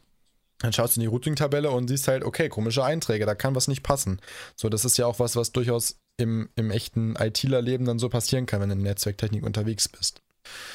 Auf jeden ja, Fall. Dann waren noch Aufgaben äh, anwenden, also war einmal ein Struktogramm für eine Firewall-Regel schreiben, irgendwie sowas. Ich habe das nicht bearbeitet, das war mein Handelsschritt, den ich gestrichen habe, weil ich mit Anwendungsentwicklung nicht so auf dem Warm besten bist. Fuß stehe. Ja, genau. Und da habe ich die anderen Sachen gesehen, gedacht, komm, machst du die. Ähm, ja. Genau, und dann im, im Kernquali, also das, was im Prinzip alle müssen, ähm, mhm. Kam interessanterweise auch nichts an Netzwerktechnik weiter dran, auch kein SQL. Also SQL hatte ich ja auch erwartet, kam eigentlich immer dran, war aber nicht dran. Wobei ich SQL eigentlich schön finde. Also mhm. Also da finde ich es äh, irgendwie nerviger, wenn du irgendwie so eine Pseudo-Code-Aufgabe ja. hast oder so. Da finde ich dann schon schöner, wenn du dich wirklich dann auf Datenbanken und SQL äh, stürzen kannst. Also meine Meinung. Die habe ich damals bei mir in meiner Prüfung bearbeitet vor, oh Gott, fünf Jahren. Mhm. Oh Gott, das ist fünf Jahre schon wieder her. Ähm, auf jeden Fall hatte ich damals die SQL-Aufgabe lieber gemacht als den Pseudocode. Ja, also bisher die Aufgaben, die ich geübt habe im SQL, war eigentlich, also sagen wir so, wie, wie haben meine Prüfer und meine Lehrer gesagt, du kannst alles mit einem, äh, mit einem Left-Join lösen in den Prüfungen. Alles. Es gibt mhm. eigentlich nichts, was du nicht mit einem Left-Join lösen kannst, wenn es wirklich drankommt. Und ähm, es kam mal gar nichts dran dazu, es war ganz interessant. Ähm, genau, was mir noch einfällt, einmal berechnen, wie lange eine USV, also unterbrechungsfreie Stromversorgung, bei einer bestimmten Last durchhält. Das war mhm. auch wirklich schwer. Also da musste man dann 12 Volt mal 100 Ampere-Stunden rechnen. Ja, so eine Taschenrechner schon tricky.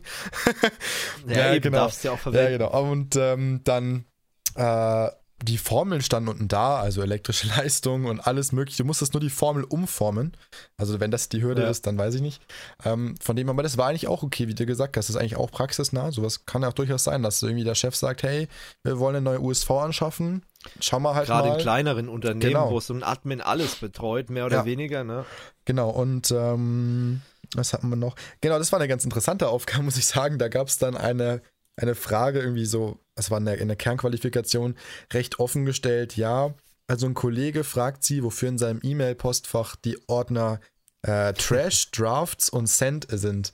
Also man musste nur erklären, okay, in Trash kommt halt die gelöschten mhm. Elemente und in Drafts Entwürfe und so weiter. Ja. Und darunter war auch dann nur gefragt, was kann IMAP oder was macht IMAP, was macht POP, was macht SMTP und dann warum verwendet man ähm, hauptsächlich auf Mobilgeräten zum Beispiel IMAP, ähm, solche Sachen. Ähm, mhm. Und was noch lustig war, eine Aufgabe, die drin ist, glauben wir, glauben viele, auch meiner Kollegen, dass sie falsch war. Da wurde gefragt nach Netzklassen, was man ja eigentlich gar nicht mehr macht, nach Netzklassen mhm. aufzuteilen. Und dann war sie auch noch falsch gestellt. Da war Netzklasse A bis D und man sollte die Subnetzmasken eintragen. Jetzt war das Feld bei der Klasse A aber gestrichen. Und dafür war aber das Feld bei der Klasse D offen. Aber Klasse D gibt es keine Subnetzmaske. Das funktioniert also schon mal gar nicht. Und mhm. äh, deswegen bin ich ziemlich sicher, dass sie die Aufgabe wahrscheinlich streichen oder rausnehmen oder was auch immer. Ähm, aber bisher habe ich in jeder Prüfung einen Fehler gesehen. Meine Güte, wenn man dann volle Punktzahl bekommt, ist ja umso besser. Da muss man sich keinen ja. Stress drum machen. Eben. Und ähm, dann noch eine Aufgabe, was eigentlich auch immer drankommt mit Raid. Da sollte man einen SAN ja. berechnen. Also man hat eine NAS und dann hieß es, okay, von diesem NAS mit 10 Terabyte, das ist zu 72 Prozent ähm, voll und das soll dann auf einen SAN übertragen werden, auf dem RAID 6 läuft. Man soll ausrechnen, wie viele Platten man braucht, also auch ziemlich Standard. Lustig war, dass da der Rechenweg gefragt war.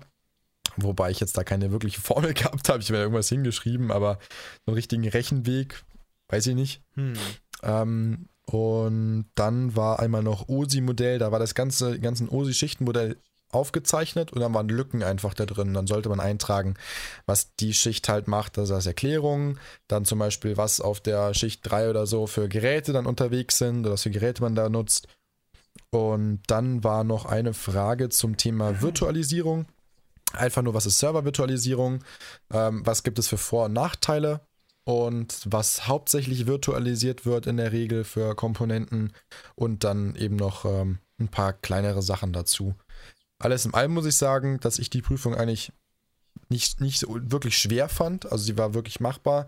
Zum Beispiel das mit dem Mobile Device Management habe ich noch nie gemacht in der Berufsschule, aber es war einfach nur logisches Nachdenken. Das ist wirklich wie ja. bei vielen anderen Sachen gewesen. Das konntest du dir einfach erschließen. Und ja. ich meine, weiß nicht, also ich, ich, ich habe es nicht schwer gefunden, ich fand es auch wirklich fair. Ähm, die beiden Teile waren echt in Ordnung. Ich habe ja in der, in der GH2 habe ich mich ja um BW rumgeschlängelt, weil ich wusste nicht mehr, wie man die Vorwärtskalkulation macht. Und da habe ich gesagt, gut, dann machst du lieber den Fachteil da, es ist einfacher und lieber. Das ist halt auch das Schöne an diesen Prüfungen, dass du halt wirklich flexibel bist und auch äh, Teile streichen kannst. Natürlich nur eine gewisse Anzahl, genau. man muss sich schon gut überlegen, was streicht man.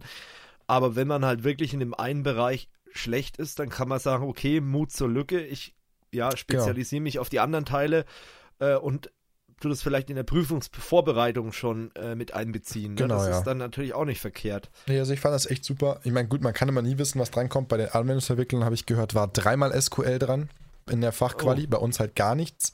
Wenn du natürlich SQL dann nicht kannst und sagst, du streichst eine, ja, dann musst du Glück haben, dass die anderen vielleicht einfach sind. Aber ich ja. weiß nicht, im Allgemeinen ist es ja jetzt, also die, die, die Fragen sind manche schon natürlich irgendwie tiefgehend, aber es ist jetzt nicht so, dass du da, dass sie unmöglich zu beantworten sind. Ja. Was ich äh, ja auch cool fand, habe ich dir auch schon gesagt, dass wir, äh, dass ihr Security-Themen mhm. mit dabei hattet. Genau. Ähm, ist, denke ich mal, nach den ganzen Geschehnissen war das eigentlich sinnvoll, sowas mal mit reinzunehmen. Ähm, Ransomware war, glaube ich, auch ein Thema. Genau, da ne? hat man einmal gefragt, was ist denn ein Trojaner? Was ist denn eine Ransomware? Was ist Phishing und was ist DDoS? Und hat es ja. erklären müssen, wie man sich dagegen schützen kann. Und interessanterweise auch noch eine Aufgabe, also man muss dazu sagen, wir haben in der Berufsschule genau in der letzten Schulwoche exakt so, wie es da eigentlich stand, das noch bei unserem Lehrer behandelt, weil der gesagt hat, das ist mega wichtig. Ich glaube, das kommt dran, weil das jetzt auch ja. so aktuell war. Auch die DSGVO ja. haben wir wirklich ziemlich durchgenommen. Das hat mich echt überrascht, und, dass die DSGVO ja, genau. da Thema war. Und dann war eben eine Frage, ja, irgendwie die Frau Fischer sendet eine E-Mail an die Firma XY und die Firma ähm, speichert dann die Daten der Datenbank und holt sich noch weitere Informationen aus Facebook. Ist das erlaubt oder nicht? Und dann war halt ein Auszug aus der DSGVO und man sollte dann erläutern. Ich vermute mal, dass ähm, bei zwei Antworten war es so ein bisschen schwammig, dass es auch wieder darauf ankommt, was irgendwie so der Prüfer, was er da denkt, das war nicht so ganz ein, äh, eindeutig. Der Felix wird da jetzt wahrscheinlich widersprechen und sagen, nee, das ist ganz eindeutig, aber in dem Rahmen ist es bei uns ja. Der ist ja nicht genau, da, also von ja, daher. Bei uns ist es ja eben nicht so. das ist, ist ja so ein Grund, äh, Grundsache, ob man es überhaupt verstanden hat. Wenn man das richtig begründet, dann wird das schon stimmen. Aber ich fand es auch interessant ja. mit diesen Themen eben, muss ich sagen. Das habe ich auch so noch in keiner gehabt. Also, was man irgendwie mal hat, ist irgendwie erklären sie, was ein Cache ist oder so. Ähm, mhm. Ähm, aber so Ransomware, Trojaner und so weiter, das haben wir, wie gesagt, auch noch durchgenommen. Das war sehr lustig. Also, unser Lehrer hat das anscheinend schon gerochen, dass das drankommt. Und ja. alles in allem wirklich eine super Prüfung. Sozialkunde BW war auch okay. Da waren ein paar Fragen, die waren echt komisch gestellt, aber ja, hm. alles eigentlich in einem machbaren Rahmen, fand ich. Ja. Genau. Nee, klingt doch ganz äh, gut und auch für euch vielleicht, wenn ihr gerade noch, äh, ja, vielleicht in der Ausbildung seid oder ihr habt vielleicht sogar vor, in den Beruf zu gehen, weil ihr euch für IT interessiert, gehe ich mal fest davon aus, sonst würdet ihr den Podcast nicht hören, ähm, dann ist es, glaube ich, mal ein ganz wertvolles Feedback. Ähm, was man vielleicht noch dazu sagen sollte, das war jetzt die Prüfung, die du in München geschrieben hast. Genau, wie gesagt, sind nicht alle IHK gleich. Also ich ja, weiß, dass. Baden-Württemberg genau. zum Beispiel komplett andere Sachen macht, weiß ich von einem Kollegen. Ja. Ähm, aber prinzipiell sind die Prüfungen alle ähnlich oder gleich, also eigentlich sogar gleich. Es kommt darauf an, ja. wie die Kammer sich halt da verhält. Genau. Aber das, denke ich mal, war ganz mhm. wertvolles mhm. Feedback. Deswegen habe ich das auch mal in den Podcast mit reingenommen. Und äh, falls sich jemand angesprochen gefühlt hat oder irgendwas zu den Prüfungen noch loswerden möchte, gerne in die Kommentare oder wenn es so geheim ist, dann schreibt es einfach an redaktion.qsoforyou.com. Dann gebe ich das an David auch gleich weiter. Genau. Ähm, aber ähm, ansonsten könnt ihr das natürlich gerne in unsere Kommentarspalten posten. So, dann würde ich sagen, machen wir schnell noch ein bisschen die sonstigen Themen und dann haben wir noch ein Top-Thema, aber ich will das heute mal so zwischendrin mhm. machen, um da einfach mal ein bisschen Abwechslung reinzubringen. Und heute bist du ja mal wieder komplett da. da. Ja, das genau. Ist ja heute schon mal Endlich. seit langem mal wieder komplett im Podcast. komplett ähm, im gut. Pod. komplett im Pod. Quasi ein Komplott. Ja. genau. Oh Gott. Ey Leute, wenn ihr, wenn ihr die erste halbe Stunde vor dem Podcast hier schon dabei gewesen wärt, Nee, ah, egal. Ja. Schön aufgewärmt. genau. Ja, wir haben, wir haben uns schön aufgewärmt. Also gut. Äh, dann würde ich sagen, das nächste Thema ist ja auch wieder von genau, dir. Genau, mache ich gleich mal weiter. Ähm, vielleicht kann sich der ein oder andere noch erinnern, wir haben im Tech Talk 5, das war 2. Juli oder um Juli rum haben wir den veröffentlicht über Google oh, Pay und informiert. Ja, klar, alle raus. Ich bin ja vorbereitet ja, hier, also. Ja, Wahnsinn, das kenne ich gar nicht von dir. wow. Danke. Nein, also wir haben, ja, wir haben da ähm, als viertes Thema auf der Agenda über Google Pay und Mobile Payment in Deutschland gesprochen. Und äh, damals habe ich ja schon erzählt, dass eben das Ganze, die ganze Schnittstelle momentan noch bei Apple geschlossen ist und äh, die den Firmen da keine Möglichkeit geben, Apple Pay zu nutzen. Jetzt hat sich jetzt aber geändert. Und zwar kommt Apple Pay oder gibt es Apple Pay jetzt auch in Deutschland. Es gibt schon die ersten Banken und Geschäfte, ähm, die da eben Partner sind. Unter anderem haben wir da Größen wie Mastercard und Visa natürlich, American Express. Deutsche Bank ist dabei, Hypo, Comdirect, äh, Number 26 kennen ja vielleicht auch ein oder andere, noch ein paar kleinere. Und ähm, dazu sollen auch bei anderen, ähm, bei anderen soll ich jetzt sagen, Firmen, also zum Beispiel Supermärkten, Aldi, Lidl und so weiter, ähm, es möglich sein, damit Händler. zu bezahlen. Genau, Händlern, sehr gut.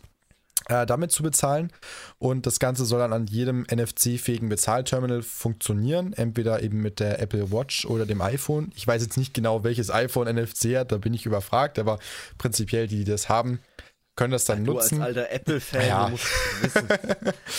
genau, nee, auf jeden Fall ist es möglich und es gibt auch schon erste Online-Shops, die es unterstützen. Zum Beispiel recht bekannt Ryanair oder Flixbus, Foodora. Das sind auch Startpartner. Ich vermute mal, mhm. das Ganze wird auch noch erweitert, aber das sind jetzt, wie gesagt, erstmal die ersten Partner, mit denen das Projekt gestartet wird und äh, bleibt dann noch abzuwarten, inwiefern sich das erweitert. Ich finde es ganz schön, dass da jetzt wenigstens auch mal der Weg gegangen wird, weil bisher war das Ganze per NFC und Google Pay irgendwie bezahlen ja äh, den ganzen Android-Nutzern vorenthalten. Ich meine, gut, ich war nicht betroffen, ich habe kein iPhone, aber prinzipiell ist es natürlich schön, um den Markt natürlich da wieder ein bisschen offener zu machen. Richtig. Genau. Naja, also auf jeden Fall in Sachen Digitalisierung der richtige Weg. Absolut. Mal gucken, wie, wie das Ganze in den nächsten Jahren vorangetrieben wird. Und ich merke auch, dass immer mehr Leute das auch nutzen. Mhm. Ähm, es ist natürlich nicht so, dass ja, das jetzt so durchschlägt wie zum Beispiel WhatsApp oder Smartphones.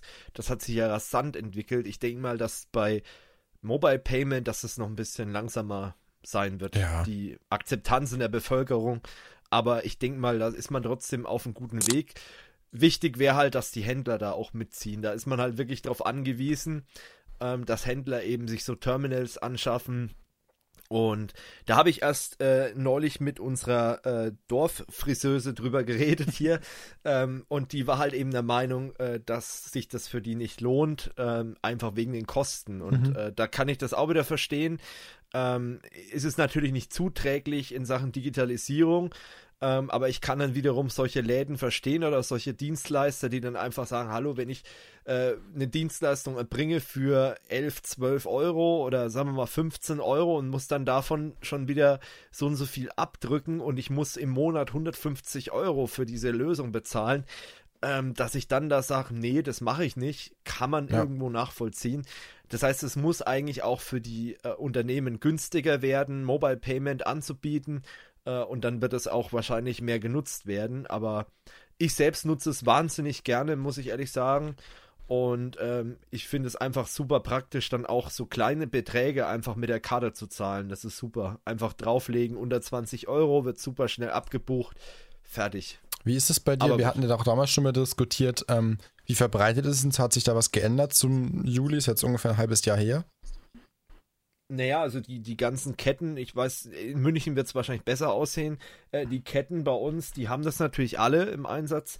Ähm, aber die äh, kleinen Läden kannst du vergessen. Mhm. Also da äh, pff, vielleicht, ich könnte mir vorstellen, dass der ein oder andere Laden das trotzdem hat, aber es halt nicht irgendwie groß äh, ähm, plakatiert oder irgendwo hinhängt oder irgendwie bekannt gibt. Ähm, aber ich muss auch ehrlich sagen, ich bin sehr selten in so kleinen Läden unterwegs. Also Mhm. ähm, Friseur ist mir halt jetzt aufgefallen ähm, und weil ich das einfach mal so spaßeshalber gefragt, ich habe sonst eigentlich immer in Bar bezahlt. Ich sage, Mensch, äh, bei euch kann man kann man da eigentlich mittlerweile in Karte bezahlen? Nee. ähm, ja, ist halt so, aber Mhm. dann, dann unterhält man sich ja auch gern mal und fragt nach, warum und dann kam das eben raus mit den ähm, mit dem EC-Terminal und mit dem mit den Ja, Kosten. klar. Das ist natürlich blöd, vor allem weil der Friseurladen auch noch keine elektronische Registrierkasse hat. Das Mhm. heißt also, da müsste man alles komplett neu anschaffen äh, und dann ist man relativ äh, viel Geld los und jeder, der weiß, was Friseur, wenn ich jetzt nicht gerade einen Promi-Friseur habe oder so, was die verdienen oder einnehmen, Friseursalons, das ist natürlich nicht viel. Also die können ja keine großen Sprünge mitmachen und große IT-Projekte anstoßen. Ja, aber ich denke mal, in München äh, wird schon weiter verbreitet sein. Oder wenn ich zum Beispiel in, in Städten unterwegs bin, äh, Nürnberg, wo ich neulich war, oder auch in, in äh, Köln, oder auch zum Beispiel in Schweinfurt, ähm, da konnte ich überall problemlos mit Karte bezahlen. Also das war kein Problem, aber das ist halt, wie gesagt, im städtischen Bereich.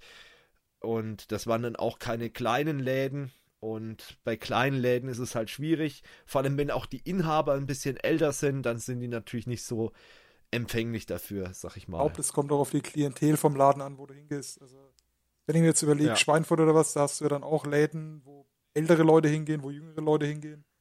Und dass Ja, du ja, äh, beim, beim Dorffriseur äh, schlechte Karten hast, da irgendwie jetzt. Ähm, ich hab's versucht. Ja, klar, aber äh, also da, dass da auch eher die, die Akzeptanz bzw. die Ablehnung ähm, auch von, von Ja. der Kundschaft eher eher eher ja, nicht, nicht gewünscht ist oder überhaupt nicht beachtet, weil ich überlege jetzt gerade Ja.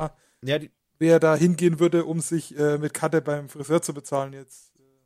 Ja, ich meine, die äh, Chefin dort hat ja auch gemeint, ähm, es ist, ja, es ist halt so, äh, sie würde dann das Terminal anschaffen, dass vielleicht im Monat zwei, drei Leute dann Ja, damit das bezahlen. lohnt sich nicht. Und das lohnt sich dann halt wirklich nicht. Und da ist halt wirklich die Klientel, wird immer älter, sag ich mal, beim Dorffriseur, wo ich bin. Ähm, und das sind, und, und die werden einen Teufel tun mit Karte bezahlen. Klar. Die bezahlen das in Bar und fertig. Und äh, das ist halt auch der Grund, warum, ähm, warum die das nicht haben will. Und das gut für sie ist es halt blöd, sie kann jetzt keine Quittung oder so ohne Problem rausdrucken, wobei ich habe noch nie eine Quittung. Das soll ich vielleicht mal machen oder bei der Steuer einreichen oder so. Ja, ich muss ja gut ausschauen, wenn ich zu meinen Kunden fahre. Also, Betriebsausgabe Genau. hier, Friseur.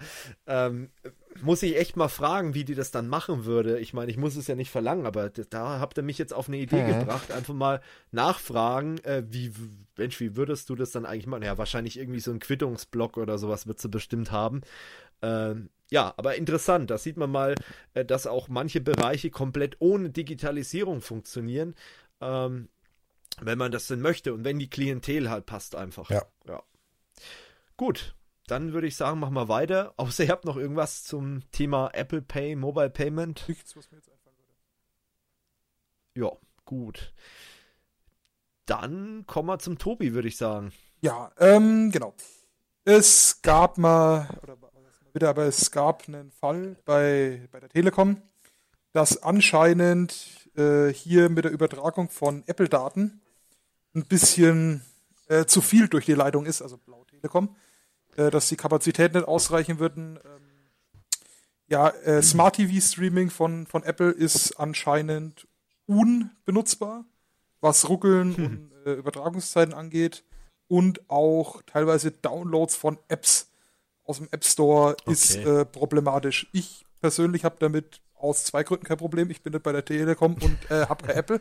Also von, von daher äh, bin, ich, bin ich qualifiziert für dieses Problem. Deswegen, deswegen habe ich diesen äh, Topic auch dir zugewiesen, weil ich gedacht habe, Mensch, du kannst da ganz unbefangen drüber reden. Ja. Ähm, ähm, ich habe es gemerkt ähm, bei den äh, macOS Updates von meinem MacBook habe ich gemerkt, dass das über das Telekom-Netz irgendwie boah, ein bisschen länger dauert, als es eigentlich sein sollte, sag ich mal. Dann habe ich den VPN angeworfen, also das konnte ich dann auch wirklich nachstellen. Und siehe da, wenn ich das dann über unseren VPN im Rechenzentrum runtergeladen habe, äh, dann ging das problemlos.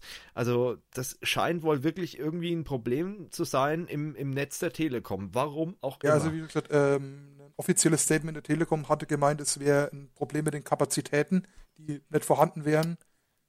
Inwiefern das ja, jetzt... wahrscheinlich äh, der Netzübergang zwischen dem Apple-Netz und dem, dem Servernetz von Apple und der Telekom, wie auch immer. Also da scheint irgendwo ein Bröckchen Code wahrscheinlich quer zu hängen. Ja, so genau weiß man das natürlich nicht und ich glaube auch, dass die Telekom, das hat man ja damals auch beim YouTube-Problem gesehen, dass sie manchmal nicht so gern zugeben wollen, dass es ihnen selbst einfach zu teuer ist. Ähm, aber Tipp an die Leute, die damit Probleme haben, maskiert einfach euren Traffic, äh, indem ihr den in den VPN packt äh, und schiebt den dann durchs Telekom-Netz, weil dann wiss, weiß die Telekom ja gar nicht, dass das ein Apple-Update ist. Und dann wird der Traffic behandelt wie jeder andere auch und dann läuft es. Also Tipp von einem geplagten äh, ja, Apple-User. Jünger auf gar keinen Fall, aber User. Gut. Ähm, haben wir das auch? Dann gehen wir mal zum David. Du hast ja auch noch ein Thema. Bin ich schon wieder dran? Es geht ja hier Schlag auf Schlag hier. Ja, wir gehen heute richtig genau. Gas hier. Ich, ich will heute mal unter zwei Stunden kommen. Ah, oh, also. oh, ja, da haben wir noch viel Zeit. Genau, und zwar es geht um die Dropbox Extensions, die jetzt äh, neu in der Dropbox sind, in der Cloud sind. Und mit diesen kleinen Erweiterungen, diesen kleinen Helferlein lassen sich zum Beispiel Bilder bearbeiten, Verträge digital unterzeichnen und auch andere praktische Dinge. Ähm, dazu hat ähm, Dropbox mit verschiedenen Anbietern kleine ja, Partnerschaften, würde ich sagen, geschlossen. Also zum Beispiel mit Adobe, Autodesk, Vimeo und DocuSign und noch ein paar anderen. Und äh, möchte eben einfach so den, den Workflow auch in der Cloud direkt verbessern, sodass man auch ohne das Ganze runterzuladen oder weiter, wenn man es weiter bearbeiten will, oder ohne es runterzuladen, gleich in der Cloud bearbeiten und signieren kann das ist halt äh, krass, weil Dropbox, sag ich mal, war für viele halt immer nur so, ja, da hau ich halt meine Daten hoch und die speichern meine Daten mehr oder weniger zuverlässig. Ähm, aber dass die jetzt mittlerweile ähnlich wie Office 365 dann eben auch ähm, Tools anbieten. Mhm. Oder über Plugins, äh, wo man dann wirklich alles komplett online machen kann, das ist schon spannend. Auf der einen Seite, wir hatten ja vor der, nee, wir haben in der vorletzten Folge über Cloud Computing geredet. Ähm, da ist es natürlich auch interessant, ähm, wenn man jetzt sagt, okay, man möchte irgendwie eine Cloud-Only-Strategie fahren. Auf der anderen Seite sehe ich das dann wieder aus der Security-Perspektive. Hm, ja, muss man sich gut überlegen, was man dann bei Dropbox äh, lagert. Aber das muss ich ja bei Office 365 auch, ja. äh, wenn ich die US-Server nehme und so weiter. Ähm, aber in manchen Fällen kann das durchaus eine interessante Geschichte sein. Ja, dann würde ich sagen, gehen wir mal zum Tobi. Ja, dann mache ich. Der hat nämlich auch noch was. Da mache ich gleich weiter, wollte ich sagen. Genau. Ja, und zwar einmal, ähm, Amazon hat jetzt oder will jetzt versuchen, äh, ein analoges, ich nenne es mal analoges Schaufenster aufzubauen. Also ähm, ja. in Berlin ist oder wird äh, ein Pop-up-Store soll aufgestellt werden, in dem man dann Geschenkideen zu Weihnachten praktisch sich anschauen kann. Also jetzt in dem Sinn äh, wie im normalen Warenhaus oder Kaufhaus oder Geschäft, wie auch immer. Und dann Mhm. auch gleich per QR-Code über die Amazon-App für sich bestellen. Ähm, ja, wer es machen möchte, kann es tun. Ja. Also, ist jetzt nichts groß Besonderes. Ist mal eine interessante Idee. Dass man in der Offline-Welt dann auch mit Amazon äh, arbeitet, warum nicht, ne? Ich, Das funktioniert auch bei anderen, äh, ja, Händlern ganz gut, Mhm. sag ich ich mal. halte es für eine interessante Idee. Ähm, mal schauen, was draus wird. Vielleicht kommt es ja noch mehr, dass auch vielleicht mal andere Hersteller, äh, genau. andere Anbieter es.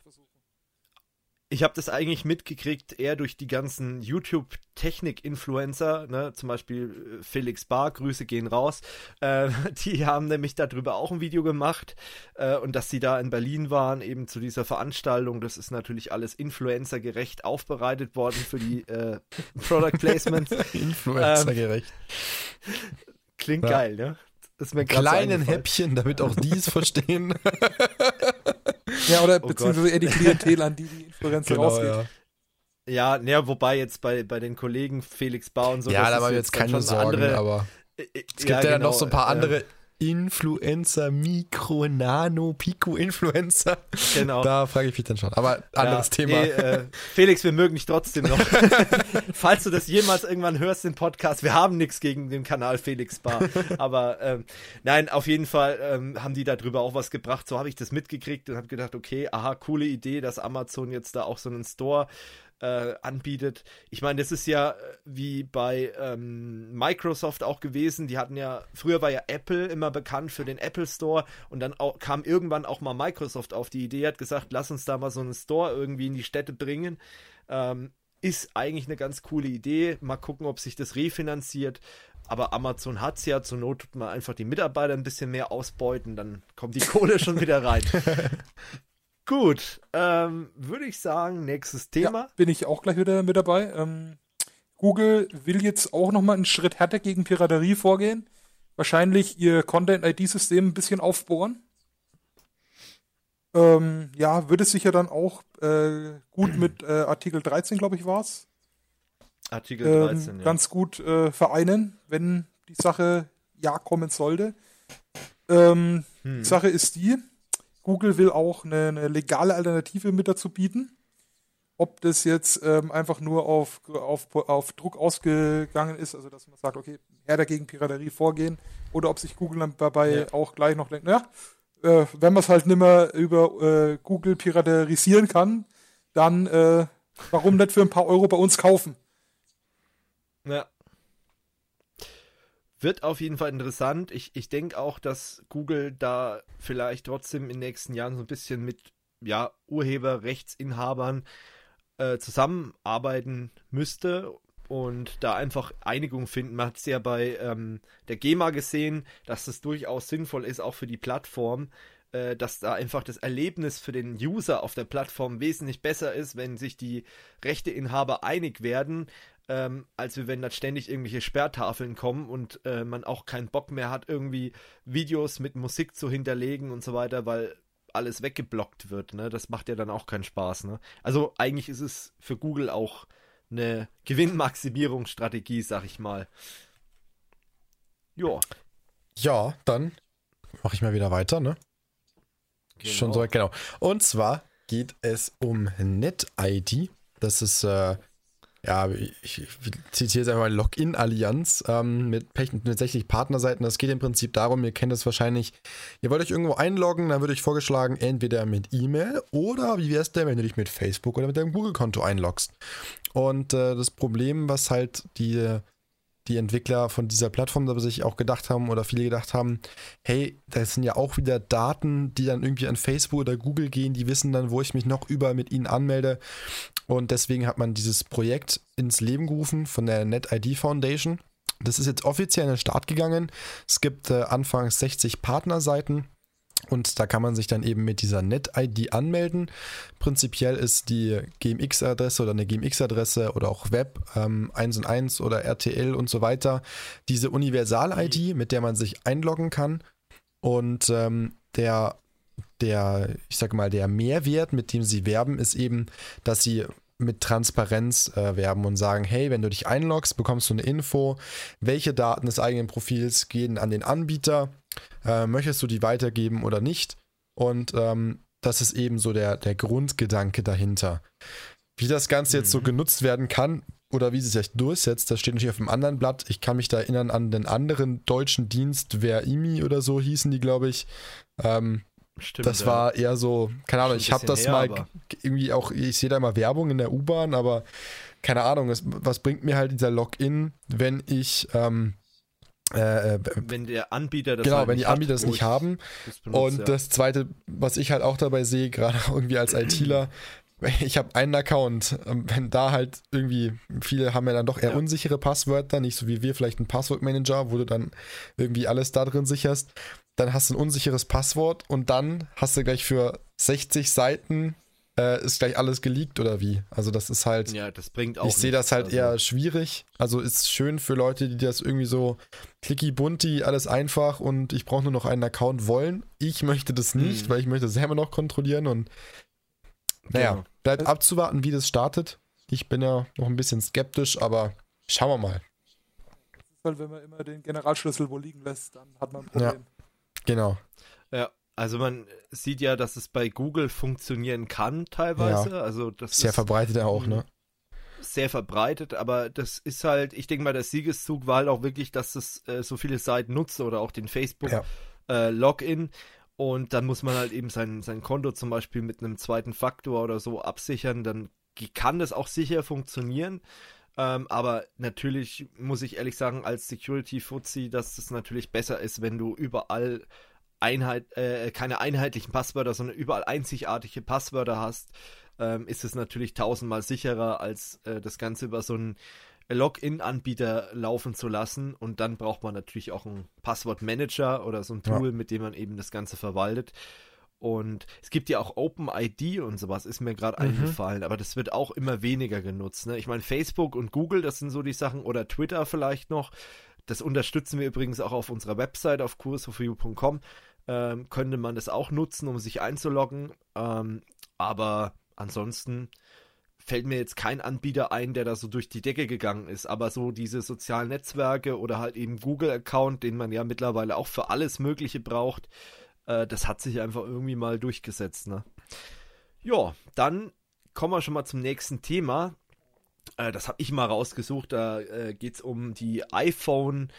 Akkus, also um Fremdakkus, die man in den neuen iPhone XS und XR ähm, einbauen kann ähm, oder auch nicht, jetzt nicht mehr, weil wenn man die einbaut, dann erkennt das Gerät, dass es kein Original Apple Akku ist, zeigt erstmal einen Warnhinweis äh, an und man kann auch den Batteriestand nicht mehr angucken oder es wird kein ähm, Batteriestand mehr angezeigt. Angeblich hat es alles technische Gründe Mhm. und ähm, dadurch, dass die Batterie, der Akku nicht von Apple kommt, sagt Apple, ja, wir können ja dadurch nicht sagen, wie alt der ist und welche Abnutzungen es gibt und so weiter. Äh, Ja, das sind alles so ein bisschen Ausreden, weil ich meine, man sieht ja bei anderen Herstellern funktioniert es auch top. Äh, da kann man auch fremde ähm, Hersteller nutzen und fremde Akkus verwenden und es wird ein genauer ähm, Ladezustand angezeigt und durch die, ähm, ja, durch das, ähm, na, durch den Verbrauch oder durch das Entladen, durch die Zeit, wie lang sowas sich entlädt, sieht man ja dann auch, ob der Akku noch eine hohe Kapazität hat oder nicht. Also es ist, wenn er mich fragt, völliger Humbug, Ja. das Ganze. Aber gut. Man möchte halt Geld verdienen, ne? Das, dafür ist ja Apple bekannt. Ähm, und ähm, damit kann man halt nochmal Geld verdienen. Das ist ähnlich wie mit den Tintenpatronen bei Druckern. Ja. Das sieht man ja dann auch bei manchen Druckern nicht mehr, was für einen Füllstand habe ich denn, äh, wenn ich keine Originaltinten verwende. Das ist vergleichbar und ja, Akkus kann man sowieso nicht mehr so leicht tauschen. Da musste man sich mittlerweile dran gewöhnen. Und jetzt kann man noch nicht mal mehr irgendwelche Nachbauten verwenden und muss den teuren Akku dann einkaufen. Naja, ist halt so. Aber es gibt auch andere Hersteller, die das anders lösen, die da ein bisschen flexibler sind. Aber es gibt leider, glaube ich, keinen Smartphone-Hersteller mehr, wo du den Akku noch richtig tauschen kannst. Hm. Das war noch Zeiten. Das stimmt, ja. Ich weiß nicht, es Das, könnte äh, vielleicht sein, dass es immer noch irgendwo einen gibt, aber das sind dann wahrscheinlich eher so die Klotzteile, die du dann schon immer als Smartphone bezeichnen kannst, sondern das ist dann wirklich nur das gute alte Mobiltelefon. ja. Ja, genau. So, so ein Siemens Telefon mit ausziehbarer Antenne oder sowas. Mit sowas kannst du dann noch arbeiten. Oder so ein Nokia 6310 oder sowas. Genau, ja. Ach ja, das waren echt nur Zeiten. Aber da konntest du auch nichts damit machen mit den Teilen. Mhm. Also, wenn man das mit für heutige Verhältnisse ist, ist es langweilig. das so ein Snake. Smartphone. Ja, Snake, oh Gott. ja. Ähm, Ja, wir schweifen Ja, ab. ich, ich, tue jetzt mal ganz aktuell, ganz gerade dazu kurz was einwerfen, ganz schnell zum Thema hier Akkus und so weiter Werf mit Apple. Ja. Ähm, ich weiß nicht, die einen oder anderen kennen vielleicht Louis Rossman, der hat eine eigene Firma in New York und der repariert hauptsächlich sehr viele Apple-Produkte ähm, und macht immer YouTube-Videos über die Customer, die von Apple, von der Genius Bar halt echt verarscht worden sind, wo die den Leuten halt sagen, ja, da müssen wir alles tauschen, da ist alles im Arsch. Wollen sie nicht das neue MacBook kaufen? Und im Endeffekt Ja, ist ein nein, Kabel natürlich. kaputt. Und der hat jetzt, äh, ist von Apple verklagt worden und die haben unterbunden, dass er über ein paar Ecken hat er halt irgendwie Originalersatzteile, Originalakkus bekommen und äh, haben sie ja das verklagt, weil die nicht wollen, dass er jemand anders halt diese Akkus auch verkaufen und verbauen kann. Und der hat ja immer so einen Streit. Und jetzt ist was ganz Lustiges passiert. Ähm, jetzt hat ähm, er mit, er arbeitet ja auch mit iFixit, glaube ich, zusammen. Die stellen ja so Reparaturtools her. Und die haben mit Motorola ein neues Projekt angefangen und Motorola sagt, hey, Lieber Kunde, dein Handy ist kaputt. Du kriegst alle Ersatzteile über iFixit original von uns sichergestellt. Ähm, klar wäre es schön, wenn du zu uns in, in den Shop oder was auch immer kommst, aber wenn du es selber machen willst oder es jemand anderem geben möchtest, ist es auch in Ordnung. Und das finde ich halt echt krass, weil die jetzt auch einmal sagen so, hey Leute, wir wollen keine Wegwerfprodukte, sondern wir möchten es auch noch länger supporten. Das wird Apple nie machen, das bin ich ziemlich sicher. Aber ich fand das jetzt gerade wie Ja. ziemlich passend, weil du auch gesagt hast, ja, hier mit Akkus und nee, so. ist genau das Thema. Weil es ist Ja. unglaublich und ich finde es mega cool. Ich fände es cool, wenn andere Hersteller es auch machen würden. Ein bisschen von dieser Wegwerfgesellschaft weg. Diesen, ich brauche jedes Jahr ein neues Handy, weil das alte halt entweder geplant irgendwie kaputt geht oder ge irgendwie Ja. runtergebremst wird oder sowas. Ja, ja, durch die schlechte Genau. Software vielleicht dann Ja. auch ausgebremst wird. Ja, Ja. genau. ja. das ist, das ist mir gerade spontan dazu eingefallen. Das fand ich noch ganz dazu- spannend. Auch noch was kurz dazu muss man ja sagen, dass ein Elektronikgerät ja auch nicht unbedingt die preiswerteste Anschaffung ist und auch nicht Ja, die, Ressourcen, genau. die ressourcenschonendste. Also von Eben. daher, Ja, vor allem bei heutigen Smartphones, die dann durchaus mal ein paar hundert Euro kosten, äh, teilweise tausend Euro kosten, da möchte man eigentlich schon was haben, was etwas länger Mhm. hält. Aber das ist halt auch nur die Wunschvorstellung des Verbrauchers, sag ich mal. Absolut, ja. Die Hersteller sehen das natürlich anders und das hast du ja auch im, im Automobilbereich oder in allen Bereichen eigentlich, dass Ja. natürlich die äh, Hersteller es gerne sehen würden, wenn du jetzt äh, ja praktisch jedes Jahr ein neues Gerät dir kaufst. Ja, ähm, dann mache ich gleich mal richtigen, äh, mit dem richtigen, mit dem anderen Thema weiter, was mich auch selber betroffen hat. Vielleicht hat es der eine oder andere auch gehabt. Und zwar bei Windows 10 Pro ist die Aktivierung von den Lizenzen gestört gewesen und äh, dann hat man ein kleines Pop-up bekommen. Windows ist nicht aktiviert, es kann nicht aktiviert werden, weil der Produktkey ungültig ist oder irgendein anderer Fehlercode, mit dem man aber nichts anfangen konnte, weil sie irgendwie alle unterschiedlich waren. Ich habe auch erst Panik bekommen, dachte so, okay, hm, was ist jetzt Mhm. los? Aber hat sich dann wieder gelöst nach zwei Tagen. Äh, bei dem einen schneller, bei dem anderen nicht. Vielleicht, wenn ihr es noch habt, müsst ihr mal schauen, einfach ähm, in der Problembehandlung einfach nochmal draufklicken und sagen, er soll Aktivierung probieren. Wenn es dann nicht funktioniert, ist vielleicht was anderes, aber prinzipiell äh, gab es da eben diesen Bug, das hat Microsoft bestätigt. Es gab irgendein Serverproblem und äh, ist inzwischen wieder gefixt. Jawohl. Gut, dann würde ich sagen, ähm, haben wir jetzt die weiteren Themen abgeschlossen. Ich sehe gerade in unserem Skript, nee, ein Thema haben wir noch, das habe ich mir sogar rausgepickt. Ähm, da geht es darum, dass jetzt in den WhatsApp-Status äh, mittlerweile auch Werbung jetzt eingespielt wird. Finde ich ganz interessant. Äh, erstens mal, dass es sowas gibt, weil ich nutze es eigentlich überhaupt nicht. Nutzt Mhm. einer von euch den WhatsApp-Status? Also sehr gut.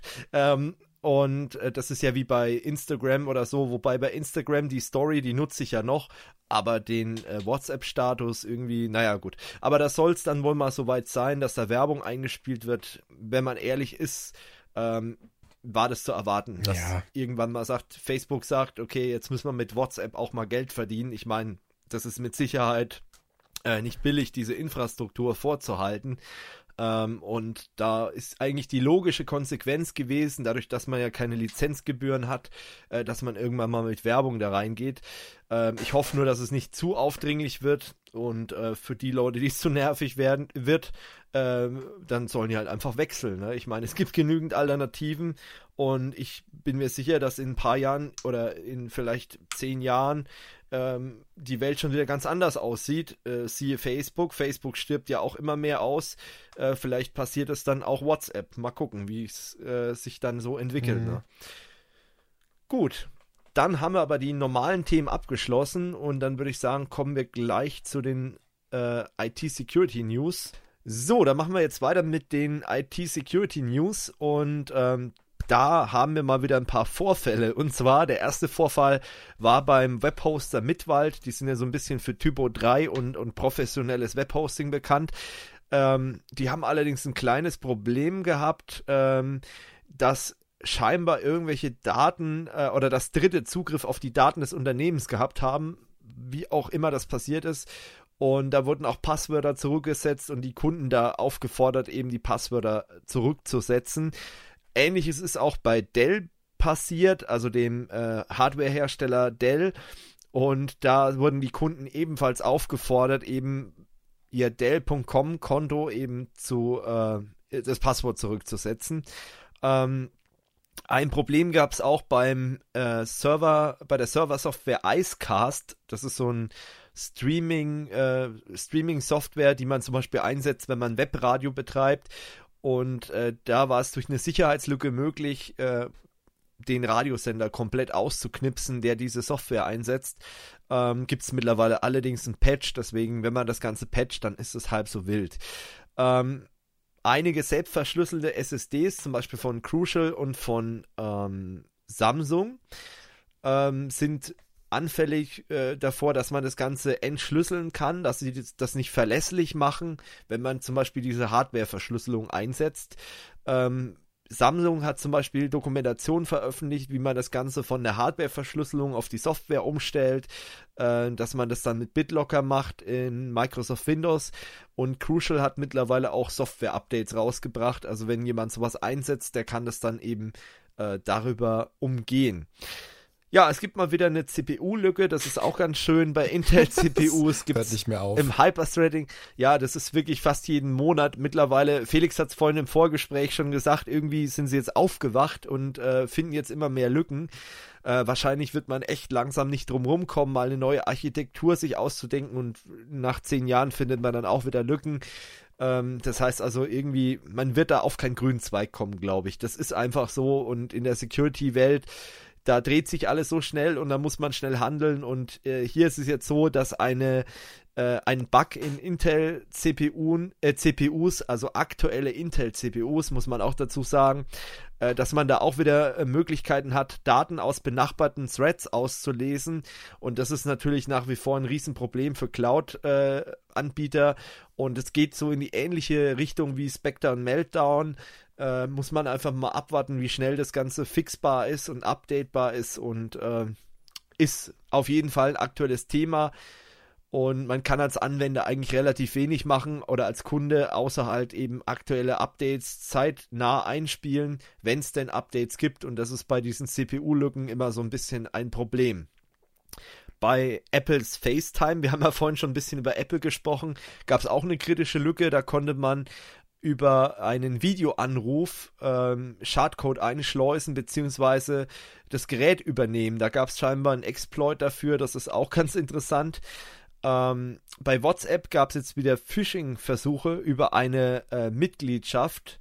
Da ging es auch darum, dass äh, in der Google Cloud äh, Backups gelöscht wurden und man wurde eben darauf hingewiesen und konnte dann eben äh, sich über, ja, über so eine Zahlungserinnerung sein Backup wieder zurückkaufen ähm, was natürlich nie weg war. Also das ist äh, so eine Geschichte, da sind wieder reihenweise Leute drauf reingefallen und äh, das ging dann in einige hundert Euro, ging das Ganze hinein. Naja, äh, das ist mal wieder so ein typischer Phishing-Fall, wo man sagt, okay, wenn man das Gehirn einschaltet und so ein bisschen informierter, mündiger Bürger ist, dann dürfte da eigentlich nichts passieren. Aber ja, die Realität zeigt halt, dass da viele Leute drauf reinfallen. Ähm, dann gab es wieder mal Erpressungstrojaner via ähm, Bewerbungsmails. Da hatten wir auch gerade einen Fall bei einem Kunden, äh, wo einfach dann so eine Bewerbung äh, von meinestadt.de, also zumindest gefaked von meinestadt.de reingekommen ist. Da werde ich, denke ich, auch nochmal ein gesondertes Video dazu machen. Deswegen möchte ich das Thema jetzt nicht groß äh, breit treten.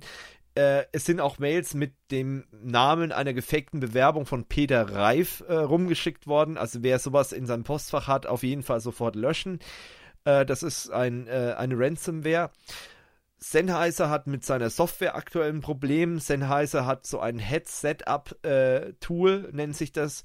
Und das Ganze Problem daran ist, dass es in Windows Root-Zertifikate mitsamt dem privaten Schlüssel hinterlegt. Also da, was da passiert ist, äh, weiß man jetzt auch nicht so genau, weil normalerweise ist sowas ja nicht notwendig. Wenn ich eine Root CA registriere, dann muss ich keinen privaten Schlüssel hinterlegen im Betriebssystem. Aber gut, man weiß, da ist irgendwas schiefgelaufen und ähm, ist halt passiert. Äh, Twitter hat übrigens auch ähm, vor den US-Kongresswahlen äh, 10.000 gefälschte Accounts gelöscht. Ähm, das war auch wohl wichtig. Ähm, zum anderen haben Hacker Franzö von äh, französischen Atomanlagen Informationen ins Netz gestellt. Das ist natürlich nicht gerade toll. Das ist ein, ein Baukonzern, der da eben gehackt wurde und das sind eben sensible ähm, ja, Dokumente von Atomkraftwerken, Gefängnissen und Straßenbahnen ins Netz geraten. Das ist auch nichts, was man unbedingt haben möchte. Äh, mal gucken, was für Konsequenzen das dann äh, für dieses Unternehmen bedeutet, äh, weil das ist ja durchaus DSGVO relevant, sowas, und das könnte unangenehm werden. Das BSI, also Bundesamt für Sicherheit in der Informationstechnik, untersucht aktuell Windows 10. Da geht es um die Telemetriedaten, die da eben an Microsoft geschickt werden. Ähm, da gibt es wohl so ein paar Sachen, die nicht so ganz mit dem Datenschutz konform sein könnten. Äh, wer hätte das gedacht? Und das guckt sich gerade das Bundesamt für Sicherheit in der Informationstechnik an. Mal gucken, was dabei rauskommt. Ähm, was auch noch im Oktober, äh, im November passiert ist, ähm, G-Data, also der deutsche AV-Hersteller G-Data hat eine ähm, Technik vorgestellt, die nennt sich Deep Ray. Ähm, das ist eine ähm, KI, eine künstliche Intelligenz, die auf Machine Learning basiert, äh, die zur Erkennung von Malware verwendet wird. Da haben ja andere Hersteller, Sophos zum Beispiel oder auch äh, Malwarebytes äh, oder Kaspersky, die haben ja da auch mittlerweile Lösungen vorgestellt. Jetzt hat G-Data als deutscher Security-Hersteller auch eine Lösung mit Machine Learning rausgebracht. Da wollen sie eben äh, Malware-Typen erkennen, die mit der normalen Signaturerkennung noch nicht im Labor waren, aber anhand äh, dessen, wie diese Malware aufgebaut wird und dieser trainierten Modelle, die man eben in diesem Machine Learning drin hat, möchte man eben solche unbekannte Malware dann auch erkennen äh, und die Kunden somit besser schützen. Das Ganze ist ab sofort in den äh, Privatkundenversionen vorhanden. Für die Geschäftskunden wird das Ganze im Q1 nächsten Jahres kommen als neues Versionsupdate und dann kann man das da auch als Modul freischalten. Ähm, eine Datenpanne gab es bei Amazon. Dort wurden Mailadressen und Namen von Kunden veröffentlicht. Ist natürlich auch super. Das heißt, da kann man sich darauf einstellen, dass da auch irgendwann wieder Phishing-Nachrichten kommen mit äh, täuschend echten Daten, die dann aus diesem Leak gekommen sind. Es gibt auch wieder angebliche Rechnungen. Da wird ein Trojaner mit verschickt mit einer ähm, Word-Datei, wo dann auch wieder ein Makro-Virus drin ist. Und das Schlimme daran, dass es teilweise auch mit Namen von Kollegen verschickt wird. Ähm, also die arbeiten da durchaus ähm, ja sehr effizient. Was ich zum Beispiel hatte, wir hatten einen Zulieferer, ähm, der dann äh, oder eine Phishing-Mail, wo dann ein Name von einem Zulieferer verwendet wurde. Dann hat man bei dem angerufen und den Mitarbeiter gibt es gar nicht, der das verschickt hat. Ähm, also da ein bisschen aufpassen, was da reinkommt. Äh, allgemein natürlich diese ähm, Cookie-Geschichte, äh, Cookie sag ich, äh, Makro-Geschichte in Word sollte man sowieso überlegen, ob man dieses Feature aktiviert, wenn man nicht wirklich aktiv mit Makros arbeitet. Und dann gibt es die Möglichkeit, die auch zu signieren. Ähm, was auch ähm, im Umlauf ist, ist ein äh, ja, General-Fingerabdruck für alle Fingerabdruckscanner. Das ist natürlich auch blöd für Smartphone-User, die eben mit einem Fingerabdruck das Ganze entsperren. Da gibt es wahrscheinlich auch so Generalschlüssel, mit denen man ähm, ja, alle möglichen Handytypen entsperren kann. Also das wünscht man sich eigentlich auch nicht, aber sowas gibt es eben. Das heißt, man sollte sich gut überlegen, wo man diesen Fingerabdruck einsetzt. Ich muss ehrlich sagen, das Risiko halte ich jetzt für nicht so groß, außer dieser Fingerabdruck ist eben für jeden im Netz verfügbar und den kann man äh, relativ leicht kaufen vielleicht. Dann könnte es zu einem Problem werden. Aber ja, im Moment ist es noch nicht akut und äh, Fingerabdruck war sowieso nie ein 100% sicherer Weg, aber ein sehr komfortabler Weg, wie ich finde. Und ja, muss man einfach mal gucken, wie sich das entwickelt. Das äh, Klinikum Fürstenfeldbruck hat einen äh, ja, Totalausfall der IT. Äh, verantwortlich dafür war eine Malware, also ähnlich wie man das zum Beispiel beim Lukas Krankenhaus in Neuss hatte damals, hat es jetzt scheinbar auch äh, Fürstenfeldbruck erwischt. Äh, man sieht also gerade so Klinik-IT äh, wird auch immer wichtiger, dass man da auch, äh, sagen wir mal, aufrüstet, um die Daten oder auch die, den, den Klinikbetrieb aufrechtzuerhalten. Ähm, die hat es halt jetzt eben kalt erwischt. Und äh, Instagram hatte auch einen Data Breach beziehungsweise ein kleines DSGVO-Problem. Dort hat nämlich ein DSGVO-Tool äh, Nutzerpasswörter im Klartext verraten. Ist jetzt auch nicht so geil, sag ich mal, äh, aber trotzdem bei Instagram vielleicht noch verschmerzbar. Ein massiver Internetausfall in Seoul hat äh, die Stadt so ein bisschen zum Erliegen gebracht. Äh, da hat ein Fehler in einem Kabeltunnel hunderttausende Anschlüsse lahmgelegt. Man hatte das mal vor ein paar Jahren auch in Deutschland. Da waren irgendwelche linke Aktivisten, die irgendwelche Kabelschächte in Berlin war das, glaube ich, angezündet haben von der S-Bahn. Blöd nur, dass da auch Glasfaser von Telekom und Co. durchgelaufen sind. Und Vodafone war es, glaube ich, auch. Äh, und dann eben tausende Haushalte auch kein Internet hatten. Äh, ähnlich äh, war es eben da auch, dass eben so ein Kabeltunnel einfach ein Problem hatte durch äh, einen Defekt oder irgendwas und dadurch eben tausende Haushalte, eben Hunderttausende ohne Internet dastanden.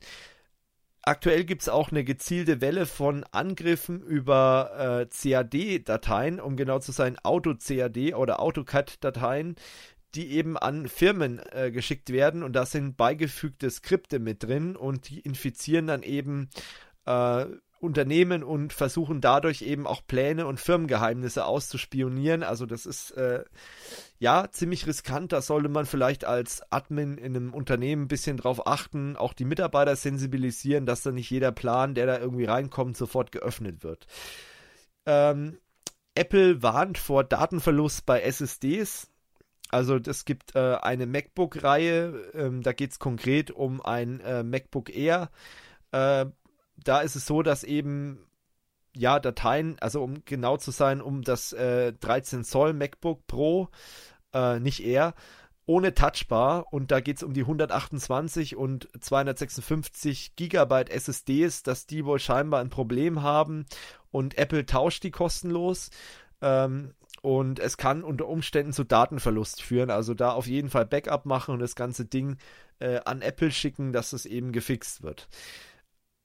Es gab einen Data Breach auch bei dem Marriott Hotelkette oder bei der Hotelkette Marriott. Äh, da wurden 500 Millionen Gästedaten entwendet. Das sind wohl auch Bezahldaten abhanden gekommen. Äh, mal wieder so ein Data Breach. Das hatten wir ja erst vor ein paar Monaten. Und ähm, es gab auch bei Microsoft einen, ja, eine Einschränkung in der Verfügbarkeit von den Office 365 Diensten. Und das war am 29. November und da fiel teilweise Microsofts OneDrive komplett aus und äh, Teile natürlich von Office 365, die auf OneDrive basieren. So, das waren jetzt die Security News. Jetzt haben wir noch so ein paar äh, ja, Patch-Notifications. Die Kategorie kennt ihr vielleicht, wenn ihr unseren Podcast regelmäßig hört. Das ist Achtung Update. Äh, es gab diesen Monat ein Android Patch Day mal wieder. Da hat Google einige kritische Lücken geschlossen. Also falls ihr da äh, ein Android-Gerät im Einsatz habt, dann solltet ihr auf jeden Fall diese Updates einspielen. Cisco ist auch mal wieder dabei. Die haben einige Backdoors aus ihren Switches entfernt. Also wenn ihr Cisco-Produkte einsetzt, dann solltet ihr diese Backdoors unbedingt mit einem Patch äh, rausschießen äh, und holt euch vielleicht dadurch neue Backdoors rein, keine Ahnung, aber das ist natürlich alles andere, was man haben möchte und man sollte es auf jeden Fall patchen. Da sind hauptsächlich die Small Business Switche betroffen, aber guckt einfach mal auf die Cisco-Website, da seht ihr dann, ob eure Geräte auch neue Firmware äh, haben, bereit, äh, bereitgestellt wurde. Ähm, dann gibt es ein WordPress-Plugin, äh, von WooCommerce. Das ist so ein äh, Shop-Plugin, das ist sehr weit verbreitet. Also die schreiben hier 4 Millionen WordPress-Seiten benutzen es aktuell. Und äh, da geht es so weit, dass eben diese Sicherheitslücke ermöglicht, den kompletten Shop zu übernehmen und auch den kompletten Webserver dahinter. Das heißt also, da sollte man unbedingt updaten. Da gibt es mittlerweile auch ein Patch, der bereitgestellt wurde. Das gleiche gilt für das DSGVO-Plugin von WordPress. Da ist ähnliches möglich, also da unbedingt updaten. Ähm, es gibt auch eine Sicherheitslücke im äh, E-Mail-Client Mozilla Thunderbird und da gibt es ebenfalls ein Update, sowie, sowie für den Google Chrome als auch für Adobe Flash. Wer hätte das gedacht? Flash ist auch mal wieder dabei. Und auch für die äh, D-Link und TP-Link-Router. Die haben ein UPnP-Problem und äh, sind da für eine Schwachstelle empfänglich. Äh, außerdem sind wieder Microsoft-Patches rausgekommen. Insbesondere sollten Windows 7-User aufpassen, die sollten da unbedingt Updates einspielen, weil da haben es gerade äh, Malware-Schreiber darauf abgesehen, auf die Exploits, die da eben drin sind. Und ähm, ja, Windows 7 ist halt so das neue Windows XP sozusagen und da kommt einiges rein. Außerdem gab es Updates für ähm, Acrobat von Adobe, Photoshop. Äh, diese Lücken sind nicht kritisch, aber trotzdem wichtig, die sollte man nicht vernachlässigen und da auch bei Gelegenheit die Produkte patchen. Schwerwiegende Sicherheitslücken gibt es außerdem in SAP HANA. Also wer SAP HANA Streaming Analytics einsetzt, der sollte auf jeden Fall auch patchen. Sowie Ciscos WebEx. Ich glaube, das ist auch in den letzten paar Monaten immer mal dabei gewesen. Äh, da sollte man auf jeden Fall auch äh, diese kritischen Lücken mit einem Patch äh, beheben. Gut, das waren jetzt die Security News und die Patch News. Jetzt haben wir zum Schluss noch ein kleines Thema. Äh, da möchte ich einfach mal so von euch ein bisschen eure Meinung wissen. Das geht immer wieder, wenn es um Weihnachtsgeschenke geht, durch die Medien. Online kaufen oder offline kaufen. Wie haltet ihr es denn? Also ich muss ehrlich sagen, ich kaufe mittlerweile leider sehr viel online, aber das ist einfach der Bequemlichkeit geschuldet und ich habe auch gar keinen Bock irgendwie in die überfüllten Kaufhäuser zu gehen, da irgendwelche Sachen zu kaufen. Ähm, und da muss ich ehrlich sagen, da kaufe ich dann doch ganz gern online ein.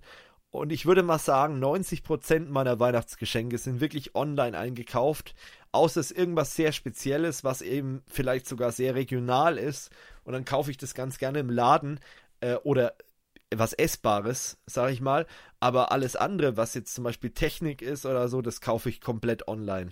Weiß nicht, wie geht's ihr? Äh, wie macht ihr das da, David zum Beispiel? Um, ähm, also ich muss sagen, dass ich auch viel sehr viel eigentlich online kaufe, ja, das stimmt schon. Also ich muss sagen, ich zum einen, wie du schon sagst, ich habe da nicht eher nicht so Lust, mich irgendwie hier in München durch die Geschäfte zu quälen, weil das ist teilweise schon echt nicht mehr schön und vor allem man kann ja auch nicht unbedingt immer, wenn man jetzt irgendwie in der Arbeit ist, dann musst du irgendwie dann abends, wenn dann jeder oder die meisten können, da habe ich nicht so den Nerv drauf und oftmals muss man auch sagen, dass dann ähm, Sachen natürlich auch vergriffen sind. Da fährst du irgendwie umsonst in die Stadt oder so, da musst du wieder suchen, wo kriegst du es jetzt dann?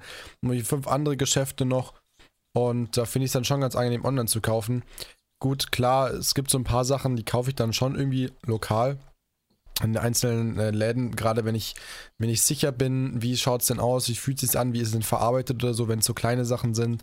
Ähm, aber ansonsten wische ich mich da auch immer wieder, dass ich da hauptsächlich online kaufe. ja, gut. Na, ich denke mal. Dazu ja, muss ich noch was sagen. Also ich kaufe dann meistens offline. Einfach weil ich halt zum Beispiel relativ viel Materialien verschenke. Also, ähm, eben. Ja, gut. Ähm, und da ist halt dann auch, wenn man mal eine Beratung hat, weil ich äh, teilweise halt äh, einen guten Whisky oder einen guten Wein oder was äh, zum Verschenken mir dann besorg. Ja, das ist schwierig. Da ist halt mit Online-Kauf, auch wenn es wahrscheinlich gute Shops gibt, ähm, eher schlecht, weil man ja dann trotzdem eher mal fragen ja klar, da ist die Beratung steht da auch im ja. Vordergrund. Das ist, glaube ich, auch so ein Problem. Ja, wenn du halt wirklich Beratung brauchst, dann ähm, ja solltest du vielleicht dann doch eher offline kaufen. Äh, wobei die Beratung, naja, in manchen Läden, Mhm. ich meine, in solchen Fachgeschäften, das ist was anderes, äh, weil die können sich's nicht leisten. Das ist eine Branche, glaube ich, da kann man sich's nicht leisten, irgendeinen Vollidioten hinzustellen. Aber äh, sorry, aber in manchen IT oder in, in äh, Elektronikfachmärkten, da laufen Leute rum, wo ich mir denke, äh, mit der Beratung lass es lieber Da sein. das unser bringt einer den nix. noch beraten. So, Richtig, ist also da, da wirst du wirklich sehr falsch beraten. Aber ich glaube, in solchen sehr speziellen Bereichen, sei es jetzt vielleicht eben, wie du gesagt hast, zum Beispiel Whisky oder äh, Wein oder auch im, im, Bereich, im Modellbaubereich zum Beispiel, äh, da hast du dann Fachläden, wo halt Leute dort sind, die auch, sag ich mal, das Hobby auch betreiben. Äh, und die können dich dann oftmals wirklich sehr, sehr gut beraten. Plus der Faktor, wo wir vorhin über Messen geredet haben, das Networking. Das erlebe ich immer wieder. Mein Vater ist ja sehr Modellbau verrückt, Modellbahn verrückt. Ähm, und wenn ich mit dem mal zum Beispiel irgendwo in einem Laden bin, äh, dann triffst du da immer natürlich auch Gleichgesinnte und ich sag mal so, äh, unter einer Stunde oder zwei Stunden kommst du da nicht aus dem Laden raus, weil du dich dann noch mit zig anderen Kunden unterhältst, die dann auch irgendwie sich natürlich für das Hobby begeistern und dann auch eben äh, Tipps haben und man sich eben dann da ganz nett unterhält. Und ähm, sowas hast du halt echt äh, nur, wenn du offline einkaufst, dieses Erlebnis. Plus halt vielleicht, dass du das noch so ein bisschen als Event benutzt, dann halt eben noch auf den Weihnachtsmarkt zu gehen, noch nett was essen zu gehen und so.